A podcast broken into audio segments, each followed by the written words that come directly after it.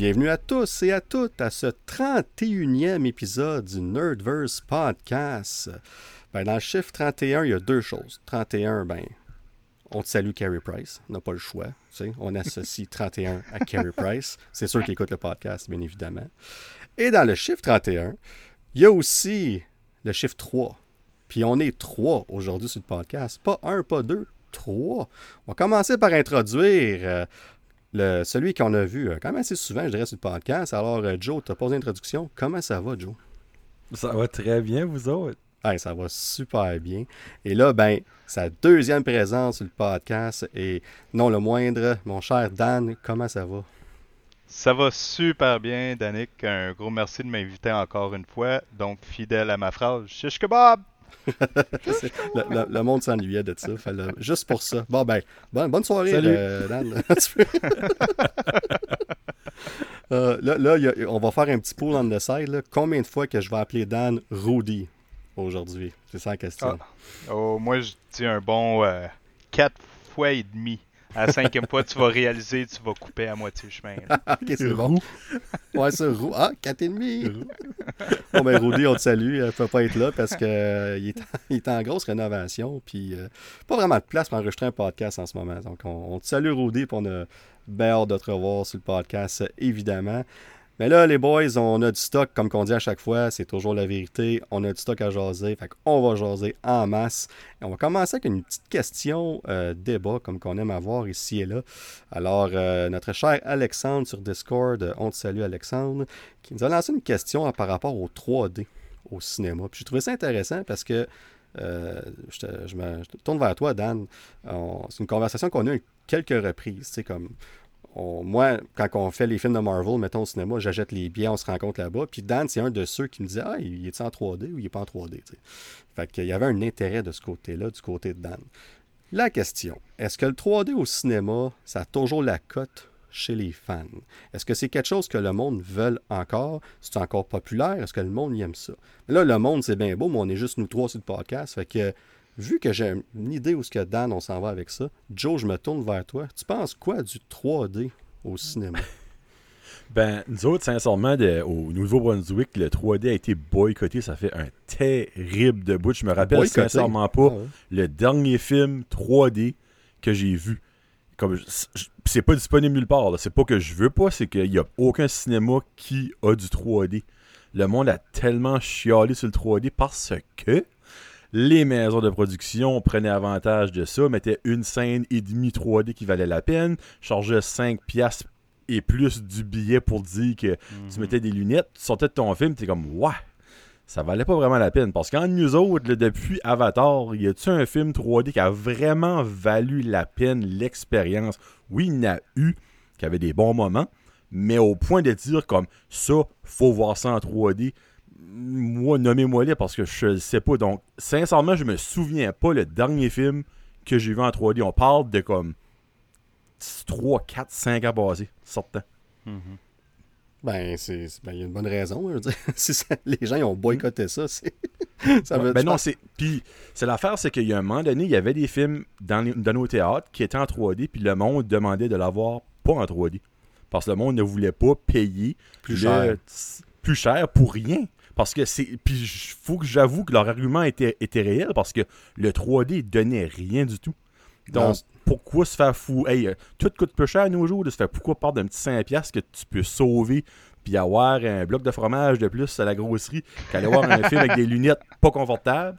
Euh, puis il n'y a rien qui vaut la peine. Donc, tu sais. Ben, c'est, écoute, j'ai même pas pensé à l'aspect monétaire, puis tu as 100% mmh. raison, c'est un très bon point. Puis toi, mon, mon cher Dan, t'en penses quoi du 3D?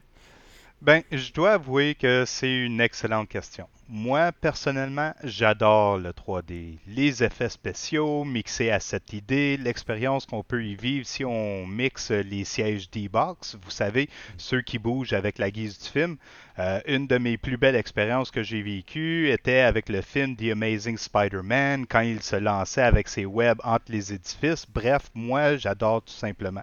Mais il faut comprendre que là, plusieurs années, en 2017, je crois, euh, l'entreprise américaine IMAX avait annoncé qu'elle ne diffuserait plus de films en 3D face à un manque d'intérêt du public. Euh, c'est une décision qui a eu de très importantes répercussions sur l'industrie du cinéma si on se souvient, euh, l'attrait pour le 3D dans les salles de cinéma est arrivé sans conteste avec la sortie d'Avatar, si ma mémoire est bonne, en 2009, vrai. Euh, il faut dire que James Cameron il avait vraiment mis les moyens pour avoir une image optimisée en trois dimensions et le réalisateur n'en a toujours pas démordu puisqu'il essayait toujours d'obtenir pour le deuxième opus d'Avatar une image visible en 3D, mais sans les lunettes apparemment. Euh, j'ai aucune idée comment ça va fonctionner, mais euh, ça reste à voir. Euh, néanmoins, au-delà de quelques réalisateurs qui ont fait l'effort, les spectateurs décrivent régulièrement le 3D comme une excuse de faire gonfler le prix du billet du cinéma sans vraiment d'intérêt majeur au niveau de l'expérience. Puis en effet, pour chaque séance en 3D, les prix des billets étaient toujours plus coûteux, euh, plus à certains endroits en Amérique du Nord où on devait acheter les lunettes dans les salles en audition avec le film en plus, ce qui de toute évidence a définitivement apporté un désintérêt grandissant du public. Donc je dirais que non, malheureusement, le 3D au cinéma n'a plus, il, fait plus fureur comme auparavant. Non, c'est un, excellent point, Dan. Puis moi, il y a un film qui me vient en tête quand je pense au 3D, puis que c'est pas une bonne expérience, puis c'est Captain America Civil War.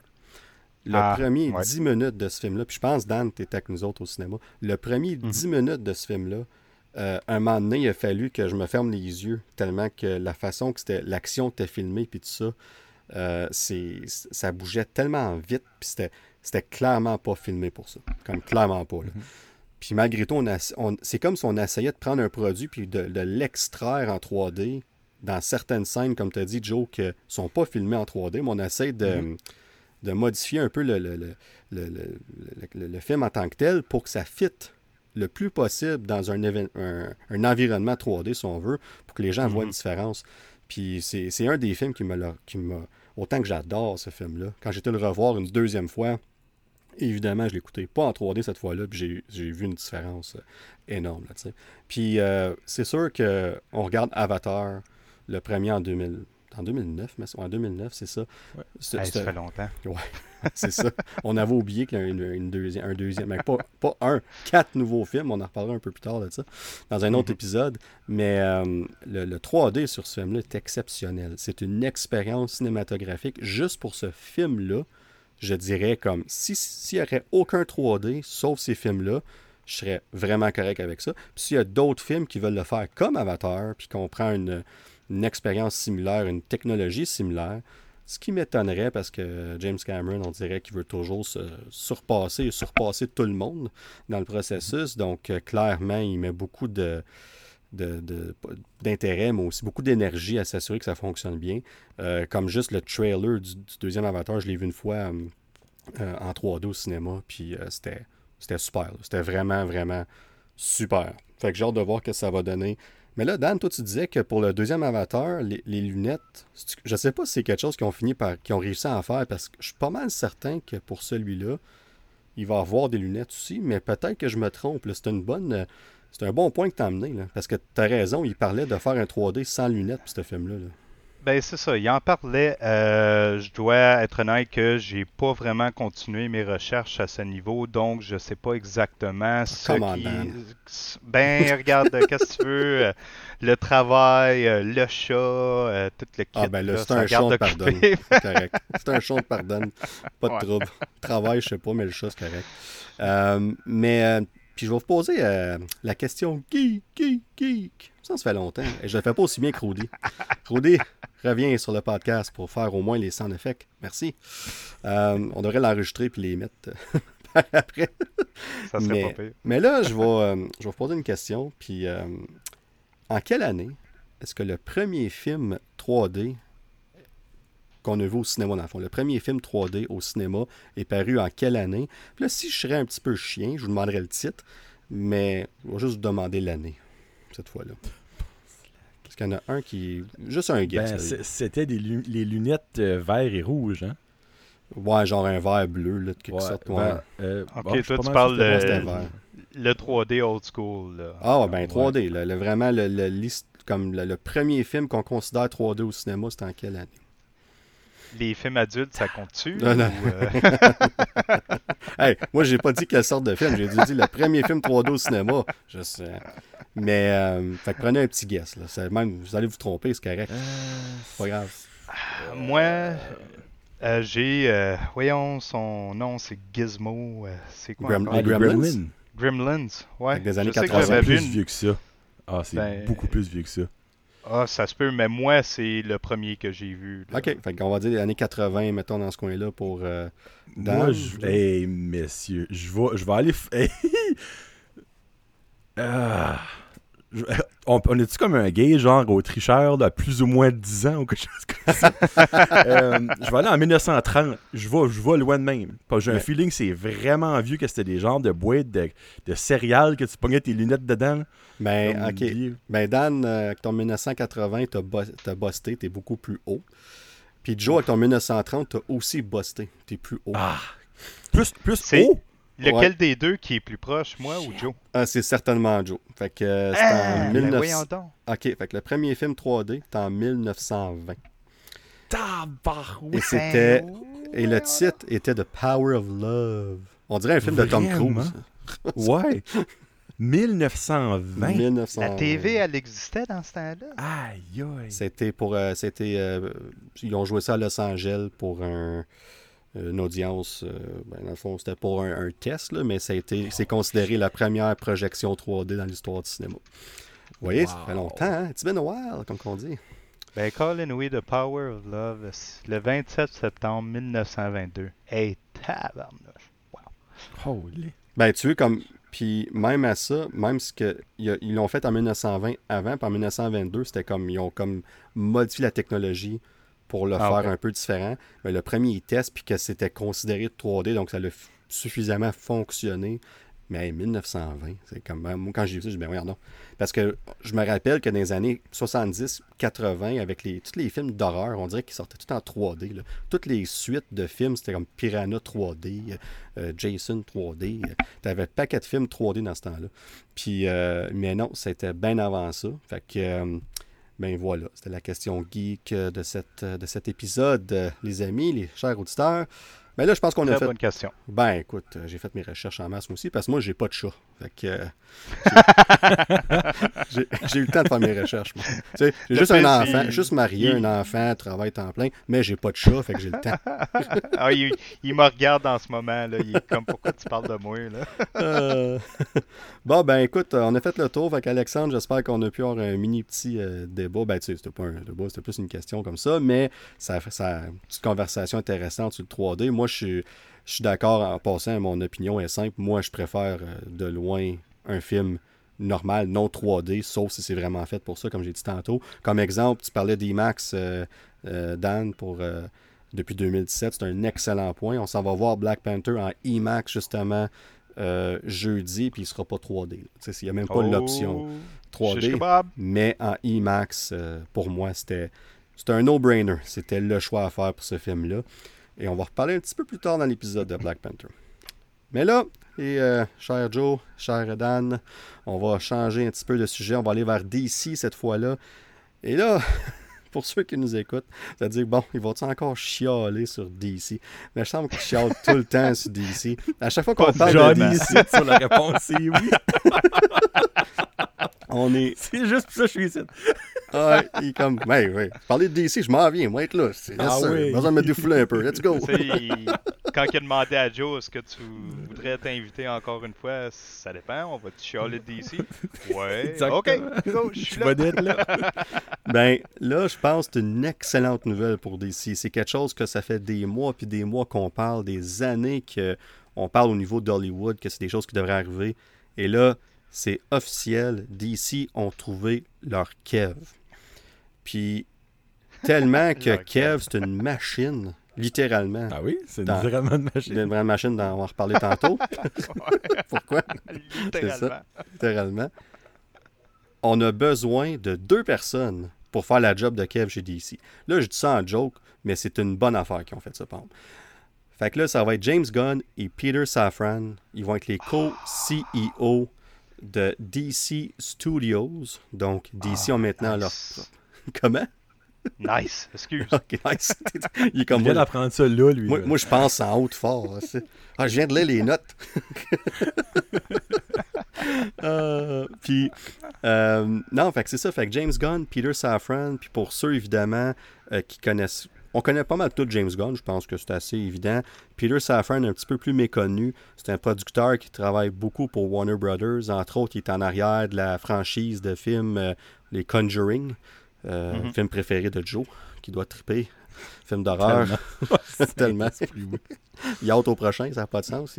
Ah, ils sont bons. Ils sont bons. Ben, ben, moi, moi je suis un, fan de films d'horreur, puis j'aime beaucoup les Conjuring. Le 1 puis le 2, un petit peu moins de 3, mais 1 puis 2, c'est vraiment des très bons films. Puis là, c'est un univers hein, complètement. Il y, a, eu The Nun, puis Annabelle, puis il y a eu toutes sortes de, de, films qui ont, qui ont parti de cet univers-là. Puis Peter Safran il est responsable de cet univers-là, puis il a fait un bon travail avec ça. Fait que là, lui, dans le fond, va s'occuper du niveau business, le niveau production, puis James Gunn, mais qu'on connaît évidemment tous grâce à la Guardians of the Galaxy avec Marvel, The Suicide Squad chez mm-hmm. DC, Peace, l'excellent, l'excellente série Peacemaker aussi. C'est James Gunn qui est en arrière de ça. Alors, euh, James Gunn va s'occuper du côté créatif de tout ça. Fait que dans le fond, lui va être celui en général qui va planer le roadmap, le blueprint, peu importe comment est-ce qu'on va appeler ça. Euh, pour moi, je ne sais pas pour vous autres, euh, les, gars, on va aller vers, vers Joe first cette fois-là. pour moi, c'est une bonne nouvelle, mais toi, comme t'en penses quoi de ça, de cette nouvelle-là? ben, quand j'ai vu James Gunn, j'étais excité un peu parce que sait tout son antécédent avec les Guardians, mais en même temps, ça c'est Marvel, c'est pas DC. Mais après ça, il y a Peacemaker que j'ai adoré. Donc j'étais comme, oh, c'est le fun. Mais comme que j'aime dire, je vais l'apprécier quand je vais le voir. Là, c'est bien beau voir des noms, voir des nouvelles, mais j'ai hâte de voir c'est quoi la structure qu'ils vont faire parce qu'on va en parler un peu après. il y a comme plein de projets encore all over the place qui s'en viennent. C'est-tu ensemble, c'est pas ensemble, c'est-tu rapport, c'est-tu pas rapport? Puis j'ai juste hâte de voir où est-ce que ça s'en va vraiment. C'est sûr qu'à première vue, c'est intéressant, c'est le fun. Ils ont peut-être, je dis bien peut-être, parce que tant aussi longtemps que c'est pas fait, euh, c'est pas prouvé que ça, marche. Euh, on peut pas dire qu'ils ont trouvé leur nouveau Kev. Euh, donc, j'ai hâte de voir. Je suis, je suis optimiste un peu. Mais, disons que vu que c'est DC et on sait comment de fois que DC a chié, euh, je vais attendre de voir que ça marche avant de dire que c'est beau. Ils ont l'estomac vide, comme on dit. Et Titi, là, ils chiant de l'air. C'est rendu là. C'est des gros pets. Puis encore là, ils n'ont même plus d'air. C'est assez rendu beau. ça, ça, ça, travaille fort. Travaille fort. mais euh, mais tu as raison. Puis avant qu'on aille vers Dan, vite fait, je vais rajouter un petit point là-dessus. Dans le cas de James Gunn, aussi, puis ce qu'il faut tenir en, tête, en considération, c'est que nous, on voit James Gunn, le réalisateur, que ce soit Suicide mm. Squad, Peacemaker, Guardians, puis tout ça. Il va encore réaliser des films pour DC, probablement moins, ou des séries aussi. On sait qu'il va faire la deuxième saison de Peacemaker. Euh, tout porte à croire qu'il va faire un autre film, au moins avec DC aussi. Mais là, on va voir James Gunn, le producteur. James Gunn en arrière. Qui, qui, Fait que dans le fond, ce qu'on est habitué de voir de James Gunn, son empreinte, son vœu, on verra pas ça nécessairement dans les films parce que le réalisateur qui va arriver, ça va être son style à lui ou son style à elle. Puis lui, il va être vraiment là pour s'assurer que, un, c'est, la cohésion est bonne entre les projets, puis tout ça, puis que on, respecte la vision. Puis j'en parlais avec, euh, avec Dan, entre autres, puis Roudé aussi. D'ici, ce qui est un peu frustrant des fois, c'est qu'on on lançait une petite phrase ici et là pour connecter leur univers. Je vais mhm. toujours penser à The Suicide Squad, quand au début du film, euh, Amanda Waller a dit euh, euh, Deadshot. C'est pas Deadshot, c'est Bloodsport. Bloodsport. ouais, c'est ça. Mm Idris Elba. elle parle de lui, puis elle dit il a envoyé Superman au ICU. Tu sais, comme. puis c'est ça la connexion. pas mal, entre autres. tu comme, comme des choses comme ça, c'est facile. N'importe qui peut faire ça. Mais moi, je veux le minimum d'effort qu'une cohésion en arrière, comme c'est pas grave, on en a déjà parlé en masse, on va pas retourner là. Mais je pense que quelqu'un comme James Gunn, euh, c'est un énorme geek, ce gars-là. Il connaît ses affaires, il connaît ses comic books, puis il a toujours été un méga fan de DC. Aussi Marvel, mais lui, il a toujours euh, parler haut et fort de DC aussi. Fait que pour moi, je pense, à ce niveau-là, on va se servir de, évidemment de, de, ses idées puis tout ça. Puis avec Safran qui va s'occuper de la, au niveau production, puis business, puis tout, ça va faire en sorte que James Gunn lui focus strictement sur le, le, roadmap, puis qu'on. tu l'as dit tantôt, Joe. Là, il y a encore des. On va en parler tantôt. Il y a plein de choses all over the place encore, mais ça va être à lui de faire sûr que c'est mm-hmm. cohérent, que ça suit, puis qu'on met un. qu'on que tout le, flow soit bon entre chaque film. Tu, peux avoir des styles différents, pas de problème, mais que on, voit qu'il y a une direction à travers tout ça. Puis c'est ça j'ai hâte de voir. Puis avant qu'on ait un peu plus loin, toi, euh, Dan, as-tu euh, as eu le temps de lire un peu là-dessus, évidemment, avec les notes puis tout ça, mais c'est-tu quelque chose pour toi que tu es comme oh wow ou pour l'instant indifférent ou tu vas attendre voir que ça donne? C'est-tu tout là-dessus? Moi, je dois dire que je suis excité. On s'entend, James Gunn, euh, comme vous l'avez dit, euh, moi avec, je vais le redire, excellent pour Guardian of the Galaxy, volume 1 et 2. Euh, même si je peux faire une petite parenthèse, le volume 3 qui devrait sortir le 5 mai 2023, j'ai trop out. Et pour dire aussi, c'est un film qu'on n'a pas nommé, mais je l'ai trouvé aussi excellent pour un genre un peu plus différent, Slither. Un film ah, qui ben a été en 2006. Moi, personnellement, je l'avais trouvé très intriguant. J'avais bien aimé. Donc, déjà là, je trouve qu'on est sur une bonne voie. Et là, on décide de rajouter Peter Safran avec. Bien sûr, excellent pour euh, la série de films euh, Conjuring. Euh, donc, que moi j'ai tout à fait apprécié. Je trouve que ça va faire une belle complexité. J'ai hâte de voir comment est-ce qu'ils vont apporter leurs idées ensemble pour mixer, surtout avec Peter Safran qui va pouvoir permettre de garder le côté obscur que DC a toujours eu le dessus sur Marvel, euh, quelque chose que moi j'apprécie énormément de ce niveau-là. Donc euh, je suis très excité de voir comment que ça va développer. J'espère qu'ils vont pouvoir lancer leurs idées dans une bonne direction et vraiment rapporter euh, DC côte à côte avec Marvel parce qu'on s'entend, ben, du moins pour mon opinion personnelle, Marvel est une coche au-dessus en ce moment. Là. Ben, je pense qu'une coche au-dessus, évidemment, après tout ce qu'ils ont fait, mais dans le cas de DC, puis tu sais, comme je, reviens aux films qui ont sorti l'année passée, on a eu The Batman, on a eu la série Peacemaker, puis aussi on a Black Adam qu'on va parler tantôt. Overall, c'est une très bonne année pour DC. Ce que nous, on retient, par exemple, c'est Flash qui a été repoussé encore. Tout ce qui se passe avec Ezra Miller. Aquaman qui a été repoussé encore. Tout ce qui se passe avec Amber Heard, entre autres, puis tout ça. Là, euh, les caméos dans ce film-là, c'était Michael Keaton. On enlève Michael Keaton, on remet le Batman de Ben Affleck. Là, on ne sait plus quel Batman qui va être en caméo dans le film d'Aquaman. Euh, c'est toutes des choses comme ça qu'on retient. Mais quand on, on revient et on, se concentre sur ce qu'on a eu comme projet, de Batman, pour moi, c'était super. Euh, Peacemaker, en ce moment, c'est ma série de l'année encore, puis il reste pas beaucoup de temps l'année. Comme mhm. je, suis prêt à le dire. Là. comme il y a Andor qui, s'y finit en beauté, euh, va à côté. Là. Mais euh, on va reparler un autre épisode d'Andor. Euh, qui est excellent. Je vous conseille fortement de l'écouter. Si vous ne l'écoutez pas, qu'est-ce que vous faites? Bon, ok, mon petit, petit plug d'Andor. c'est important. Calme-toi, Rudy. c'est ça. Ouais, c'est ça. Moi, je sens comme Rudy. Mais euh, non, c'est ça. Fait que ça pour dire qu'ils ont eu une bonne année overall. C'est juste qu'il y a tellement de choses qui se passent. Il y a, tellement de drames qu'à un moment donné, c'est un, un, peu ça le problème. Fait qu'on mm. espère que les autres vont, vont stabiliser le, le bateau, comme on dit, puis qu'on on va être capable d'aller de l'avant avec une bonne, une, bonne vision, puis que les gens vont accepter ça. Puis là, on regarde, son temps poste depuis le 1er novembre, un peu comme Kevin Feige euh, fait du côté de Disney.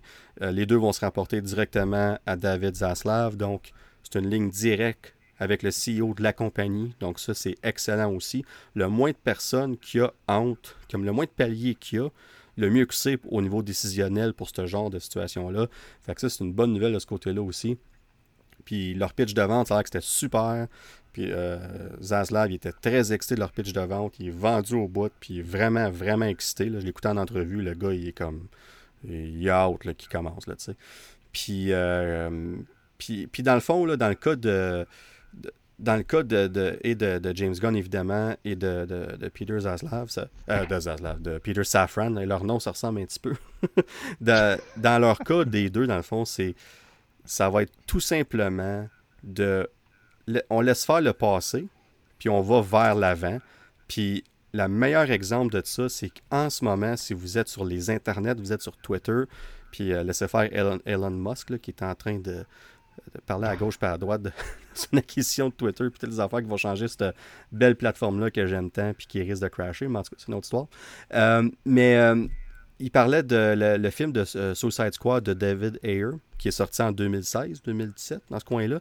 Euh, là, il commence à être de plus en plus sur les médias sociaux, comme Zack Snyder euh, release the Ayer Cut de ce film-là. Puis là, le monde, ça a marché pour Snyder Cut, puis ils veulent le faire pour ce film-là aussi. Puis là, James Gunn, il est sorti ses médias sociaux, il a fait un paquet de messages, puis il en a parlé, puis c'est exactement ça qu'il a dit. Il dit On a beaucoup de respect pour tous les gens qui ont travaillé sur ce film-là, mais on doit regarder de l'avant. Fait qu'il a dit indirectement Ça n'arrivera pas. Comme on, passe à autre chose on focus sur l'avenir, les projets qui s'en viennent. C'est ça qui est important. Puis, je suis d'accord avec lui. C'est ça qu'il faut faire. Est-ce que je voudrais voir la version de, David Ayer de, Suicide Squad? Sure, j'aimerais ça le voir s'il sortirait, mais c'est parce que tu commences à faire ça avec tous les films à un moment donné. C'est... Il y avait des problèmes au niveau de Warner Brothers dans ce temps-là. Autant avec Justice League, autant avec Suicide Squad, autant avec d'autres films. Mais regarde, on met ça de côté, puis on passe à autre chose. Puis c'est plate pour ceux qui étaient là avant, mais ça va être bénéfique pour ceux qui sont là en ce moment puis dans l'avenir aussi. Euh, fait que c'est ça dans le fond. Fait que là, on a parlé tantôt euh, DC Studio, euh, leur propre studio, comme Marvel Studio. Fait que c'est une formule très similaire. Le DCEU devient le DCU.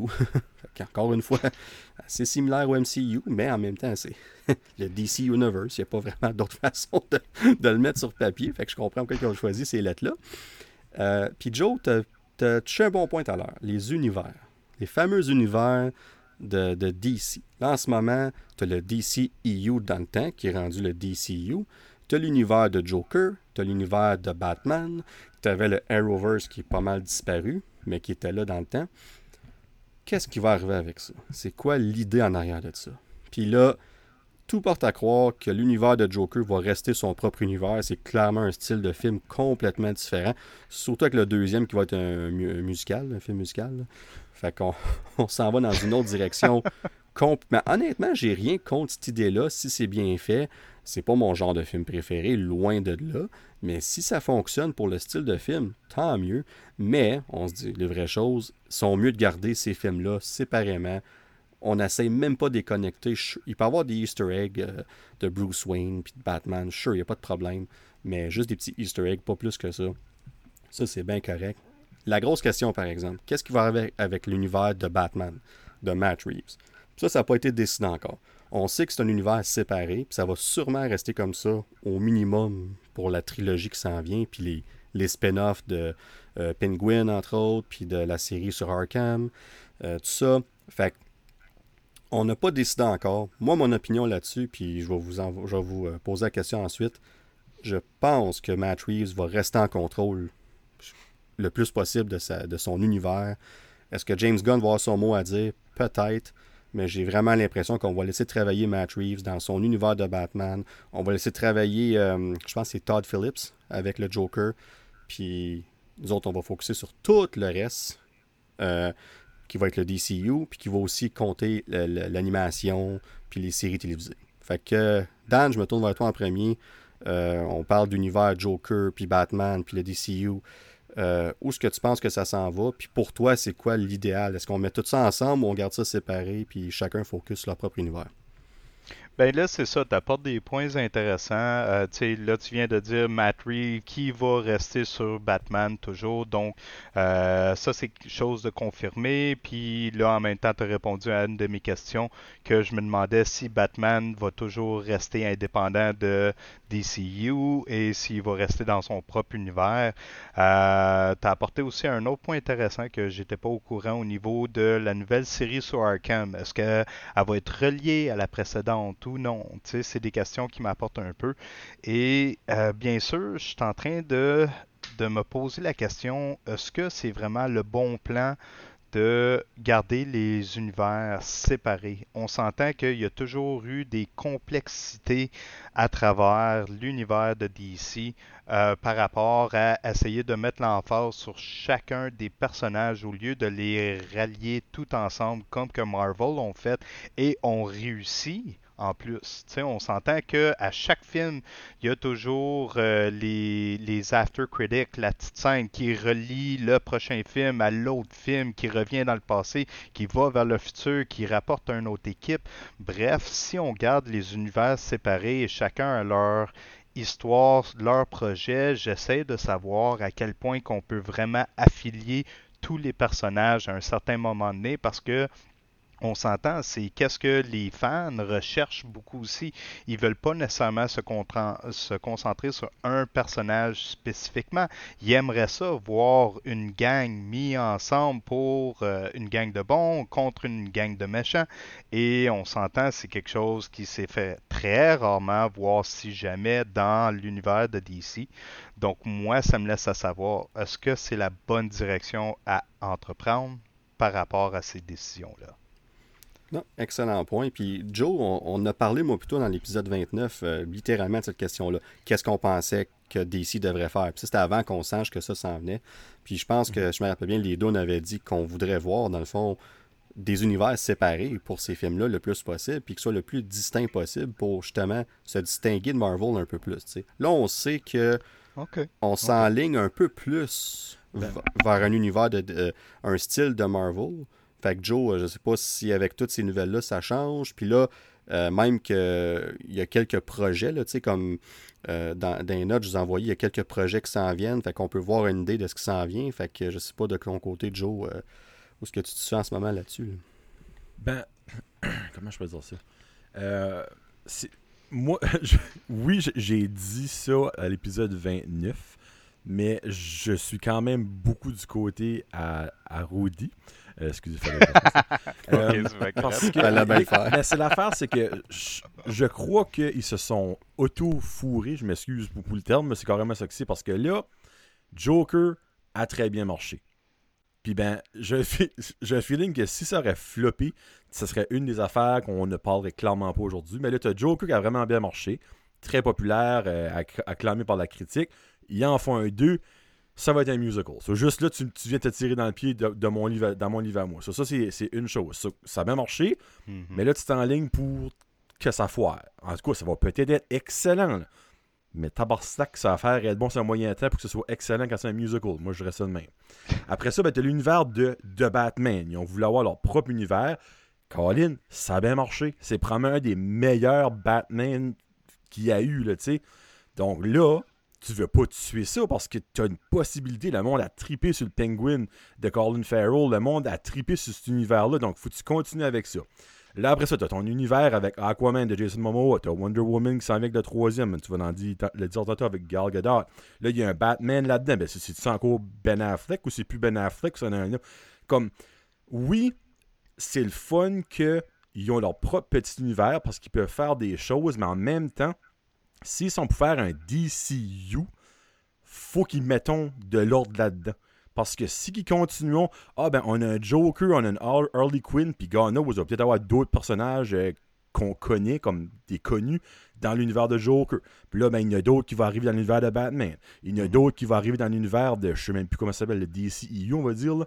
Mais à un moment donné, si tu veux vraiment faire à la Marvel, tu n'auras pas le choix de mettre de l'ordre quelque part, de tuer des projets, de trouver une façon de tweaker ça, de Ah, finalement, c'est dans le même univers, puis ci, puis ça, parce que le monde va se perdre. Moi, j'ai déjà des amis qui suivent ça, puis ils sont comme tabarslack, et là, je sais plus où garder, on sait plus quel Batman qu'on aime, on sait comme Joker, c'est qui ce qui est ce Joker-là, pourquoi est-ce que lui là-dedans, y a-tu rapport à, lui? Non, il n'y a pas rapport. Ben, pourquoi est-ce qu'il n'y a pas rapport à lui? Ah, ben, c'est parce que c'est pas le même film, puis c'est pas les mêmes. Là, c'est comme, all over the place. Parce que comme j'avais dit sur l'épisode 29, nous autres qui suivent ça, on le sait.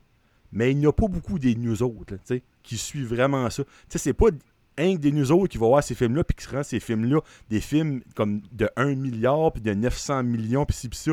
C'est du everyday people qui n'ont pas des heures à consacrer à écouter des films, à écouter des émissions, à lire sur des informations, à aller sur Twitter pour décider c'est quoi, puis une théorie, puis comme il y a ci, puis ça la grosse majorité du monde n'ont pas le temps de cette niaiserie-là. Puis je crois que si qu'ils voulons vraiment avoir de quoi qui va fonctionner le DCU, il va falloir qu'ils mettent de l'ordre là-dedans pour que c'est beaucoup plus facile à suivre. Parce que même mhm. Marvel, comme de plus en plus, avec les émissions, le monde commence à se perdre un peu. Parce qu'encore une fois, c'est pas tout le monde qui ont des heures et du temps à mettre là-dedans. Donc même Marvel sont en train. Là, je sais qu'on parle de DC, mais comme DC, c'est un mess. Mais on dirait Marvel devrait regarder DC comme Hey, les autres, là, ils n'arrachons, mais allons pas dans leur côté, tu sais, comme. Mhm. C'est bien le fun d'avoir beaucoup de contenu, mais à un moment donné, faut que tu sois réaliste que oui, tu as une énorme base de fans qui aiment les films de super-héros, les émissions, mais si tu prends juste ce monde-là, tes films, ils font pas tant d'argent que ça. C'est le everyday people, c'est le reste du monde, les plus jeunes, les plus vieux qui comme Hey, ça me tente d'aller voir le nouveau film de Spider-Man, moi. sais ben, il l'a pas écouté le reste des émissions, puis il a peut-être pas écouté les deux premiers. C'est juste le vendredi soir, là, va aller au cinéma pour voir Spider-Man, puis il va se voir ce film-là, puis il est carté bien dur, ou il va voir le film de Joker, puis il va Hey, c'est pas Heath Ledger, ça? Il est rendu où Heath Ledger? Ah, non, il est mort, Heath Ledger. C'est comme, ben, c'est qui ce gars-là? Tu sais, comme, à un moment donné, il faut juste que ce soit structuré, puis ça fait du bon sens. Puis c'est le fun d'avoir plein de projets. Mais tu vas perdre du monde, c'est sûr, dans mon livre à moi. Ouais. c'est des, très très bons points. Puis c'est le mot-clé, tu l'as dit, c'est structure. Puis autant que Marvel, on va aller à Marvel de seconde, qui était réputé pour avoir une excellente structure, on voit que c'est testé en ce moment avec tous les projets, comme tu as parlé, mhm. les séries, puis tout ça, puis les films. Puis on peut voir que leurs annonces pour passer 2024, ils ont comme diminué un peu. C'est comme si on a pris un petit recul, puis on s'est dit, euh, on va évaluer. Là. Puis là, Daredevil, hop, il y a 18 épisodes soudainement. OK, ben ça, c'est parce que le monde chialait sur le format de 6 épisodes, tu sais. Puis là, on a appris euh, cette semaine que Agatha Covenant of Chaos va être 9 épisodes. Donc, comme euh, WandaVision puis She-Hulk. Euh, fait que là, on, essaie peut-être de, On sait par exemple que Echo et euh, Ironheart vont avoir 6 épisodes aussi. Fait que, tout ça pour dire qu'on on, essaie des choses, ça marche plus ou moins, on paye ses freins un peu, on évalue la situation, puis j'ai comme un feeling qu'on fait ça chez Marvel en ce moment. La machine n'arrête pas de rouler pour autant, mais on, on, réévalue ce qui fonctionne, ce qui fonctionne moins. Euh, on va parler tantôt de Werewolf by Night, la special presentation, à quel point que euh, qu'est-ce qu'on pense de ça, puis du format en tant que tel. Euh, puis là, si on revient à DC, ben c'est ça. Tu l'as super bien dit. Tu mettons Batman, tu as le Batman de Ben Affleck qui va peut-être revenir. des rumeurs, moi je pense pas. mais on va le voir. on va, le voir. Ben, ben, il était super bon. C'est même pas une question qui était pas bon. Au contraire, il était excellent. Mais ça revient à ce que Joe a dit. Si tu prends une décision d'aller ailleurs avec le personnage, tu vas avec Robert Pattinson, ben, soit all-in avec Robert Pattinson, soit all-in avec cet univers-là, puis c'est correct. Mais là, tu te dis, comme Joe l'a tellement bien dit, on s'est tiré dans le pied chez DC en se disant Ouais, mais là, il nous faut un Batman dans l'univers du DCEU. Fait qu'il en faut un deuxième. Fait que là, dans ce temps-là, on avait écarté Ben Affleck, mais on va ramener Michael Keaton à travers le multiverse dans le film de Flash. Hey, les gens capotent, sont contents, yes sir. Mais là, soudainement, en cause que de Flash, il repoussé, il repoussé, puis il repoussé, tous les films qui avaient un lien avec Michael Keaton de Batman, tout ça, ben là, faut que tu le remplaces par Ben Affleck? Parce que l'événement, le, Flashpoint, si on veut, dans Flash, n'est pas arrivé encore dans DCU. Fait que là, Ben Affleck, il est encore là. fait que là, faut que tu le ramènes, comme dans Aquaman, c'est ce qui se passe. Il y a un caméo, je sais pas si c'est un post-credit, j'ai aucune idée. Mais il y a un caméo de Batman dans le film. C'était Michael Keaton parce que le film était supposé sortir après The Flash. Puis là, en cause que The Flash va sortir après Aquaman, ben là, c'est plus le Batman de Michael Keaton qui a d'affaire là parce que c'est pas arrivé encore. Fait que là, il faut qu'on ramène le, ben le, Batman de Ben Affleck puis qui a accepté. Tant mieux pour lui. Euh, tant mieux pour eux aussi. Mais c'est des choses comme ça que j'espère que James Gunn puis Peter Safran vont faire OK, là, là, là, on peut pas revenir en arrière on peut structurer ce qu'on va vers l'avant, puis prenez des mhm. décisions. Parce que oui, il y a des bons acteurs, des bons personnages, mais en même temps, c'est. Regarde, comme qu'est-ce qu'on fait avec ça? S'ils décident de garder Ben Affleck dans DCU, puis qu'on garde ben, Robert Pattinson séparé, puis c'est ça leur décision, hey, tant mieux. good. Mais Ben Affleck, il rajeunit pas, fait qu'est-ce que tu fais avec ça? Fait qu'on verra bien ce qu'ils vont décider de faire. Mais euh, vraiment vite fait, avant qu'on change de sujet, tu parlais, on parlait de projet tantôt, plusieurs petites mises à jour qui ont été données aussi euh, avec cette nouvelle-là, si on veut. Euh, puis on, va reparler de Superman tantôt, je sais pas pourquoi. On va reparler un peu plus tard. Hein? ah oui, ok. ouais, c'est ça. hey, pour vrai, là, j'ai eu comme un, brain fart. ouais, c'est ça. Bon, on va en parler. Mais j'ai j'ai une petite question aussi par rapport à James Gunn. On, euh, étant donné que là, il a accepté euh, d'être avec euh, DC Universe, pour les, les, autres projets Marvel, comme les autres volumes de Guardian of the Galaxy, est-ce qu'il va les déléguer à d'autres? Ah, il n'y a plus. C'est fini. Il n'y a plus. Ah, le troisième, c'est le dernier, là. Exact. Ah, non. OK. ben, attends, attends. Ils vont tous crever. Spoiler alert. ah, ah ben dis Finalement, Rocket, c'est une bombe, puis il va blow. Ah, Imagine. Ça va être super émotif, par exemple. oui, oui. On va tout pleurer. mais ils vont peut-être tout crever pour vrai. mais, mais, mais le pire, c'est qu'on en parle depuis euh, je sais pas combien de temps, tu sais. Puis euh, qu'est-ce qui va arriver dans ce film-là? Mais ta question est bonne, euh, Dan, Rudy, excuse. parce que ta, question est bonne parce que euh, là, même s'il y a encore le, Holiday Special qui sort dans, quelques semaines, puis après ça, tu as Volume 3 qui sort au mois de mai. Mais là, il y a de la. Il y a de la, du marketing, il y a de la promotion qui se fait, il y a de la publicité, il y a toutes ces choses-là qui vont se faire. Fait qu'il va travailler comme CEO à DC Studios. Puis en plus, il va promouvoir les films de Marvel jusqu'au mois de mai. Ben ça, c'est ah, du jamais vu. Moi, j'ai jamais, j'ai jamais vu quelque chose du genre. Puis ça, c'est une entente qu'il y a eu. Ouais. Ben, tu sais, en même temps, c'est James Gunn qui a fait le. Euh, euh, mon doux. Euh, le, le, noir dans Peacemaker qui a tourné une scène. Oui. Quand il faisait Peacemaker pour Guardian, justement. Oui, Chuck. Chuck ah, son nom, son nom de famille méchant, mais c'est Chuck. Son je me rappelle pas, là, mais lui, il, était un des méchants. Là. Mais, ouais, il a déjà fait un crossover. Marvel DC, ça fait que je pense pas que DC ben, va être trop trop. ben, mais ça c'est un bon point parce qu'en fait, dans le fond, ce qui est arrivé, c'est que sur le plateau de Peacemaker, c'est là qu'il y a eu l'entrevue, le, pas l'entrevue, mais l'audition pour euh, jouer euh, le, méchant, comment est-ce qu'il s'appelle dans Guardians Volume 3, le... j'ai un blanc de mémoire solide. Oh, il y a un weird de nom, mon doux. Hey, euh, Ah, bah boy, ça va me bugger ça. Ah, bah boy. Ah, non, c'est pas bah boy. c'est pas bah boy. Je vais marquer. Ah ouais, Google, aide-moi. Aide-nous. Mais ben, continue à parler, moi le trouver. Mais c'est ça. Puis tout ça pour dire que là, il a fait l'audition pour ce, ce, vilain-là dans le film. Puis en échange, ce qu'ils ont fait, c'est qu'ils ont tourné la post-credit scene de Peacemaker avec Aquaman puis Flash sur le, plateau de tournage de Guardians Volume 3. Fait que sur un plateau de tournage de Marvel. Evolutionary. Euh, evolutionary, c'est High Evolutionary? je pense que c'est ça. Exactement. bon, ben, merci. Euh, Merci Joe et Google. Euh, c'est ça. Puis, euh, fait que ça pour dire que tu as raison. Fait que tu sais, comme ils ont déjà travaillé ensemble indirectement comme ça. Puis je pense que Kev euh, et James Gunn ont une excellente relation. Puis techniquement, ils jouent le même rôle pour leur, leur studio respectif. Fait que je mhm. pense qu'on a une façon de travailler ensemble. Puis honnêtement, je ne je vois que du positif de voir ces on, peut-tu arrêter avec la rivalité entre les deux, s'il te plaît? C'est une bonne chose que les deux font des bons produits. C'est une bonne chose que les deux se parlent puis que les deux s'encouragent. Il n'y a, personne qui va être meilleur que l'autre dans ce domaine-là. Puis James Gunn l'a dit, le but de DC, c'est pour être meilleur que Marvel. Marvel et DC ont le même but, c'est-à-dire d'attirer les gens au cinéma puis garder l'industrie du cinéma vivante comme euh, en pleine santé, sais. c'est ça qui fonctionne. Et avoir du fun à le faire. Ben oui, absolument. Fait que c'est des bonnes choses. C'est des, Fait que je suis 100% d'accord là-dessus. Puis euh, là, je reviens là-dessus. On a quelques nouvelles vraiment vite faites. Euh, il va y avoir une suite au film de Superman. On va reparler tantôt pourquoi, mais c'est confirmé. Euh, Henry Cavill est de retour dans le rôle et on, est en train de chercher un scénariste pour faire le, scénario du film. Donc ça, ça devrait se faire dans les prochains mois. Donc bonne nouvelle. Aussi le script du troisième Wonder Woman écrit par Patty Jenkins. C'est sur le point d'être terminé. Donc, on parlait de Rogue Squadron qui était mis de côté à Star Wars parce que Patty Jenkins était supposément. Ben, elle avait un différent d'opinion de, de, de, ben, d'opinion, dans le fond. Là. clairement, on ne s'entendait pas, mais ça a l'air qu'elle était encore sur le projet.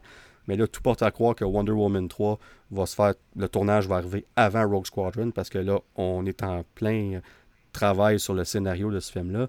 Euh, et là, un qui m'a surpris Black Adam et The Flash, la, dans le fond, Black Adam 2 et le deuxième The Flash, les scripts seraient déjà faits, terminés. Ça, j'ai resté bon. ouais. puis ils ont fait ça avant que les films sortent. Ben, The Flash fait deux ans que le film est fini, puis il n'est même pas sorti encore. Puis, euh, puis Black Adam, ben, ça fait 15 ans qu'ils en parlent. Fait qu'ils ont eu le temps d'écrire des scripts pour six films déjà. Fait que, euh, fait que tu sais, c'est. Mais, mais plus sérieusement, c'est des bonnes nouvelles. Puis honnêtement, ils devraient faire ça plus souvent. Il n'y a rien de mal à écrire un script. Tu es content de l'histoire. Puis si le film fonctionne bien, tu as déjà plusieurs mois de fait. Le script est déjà fait. Fait que tu, tu te sauves tout ce temps-là. Fait que moi, je pense que c'est une, bonne stratégie.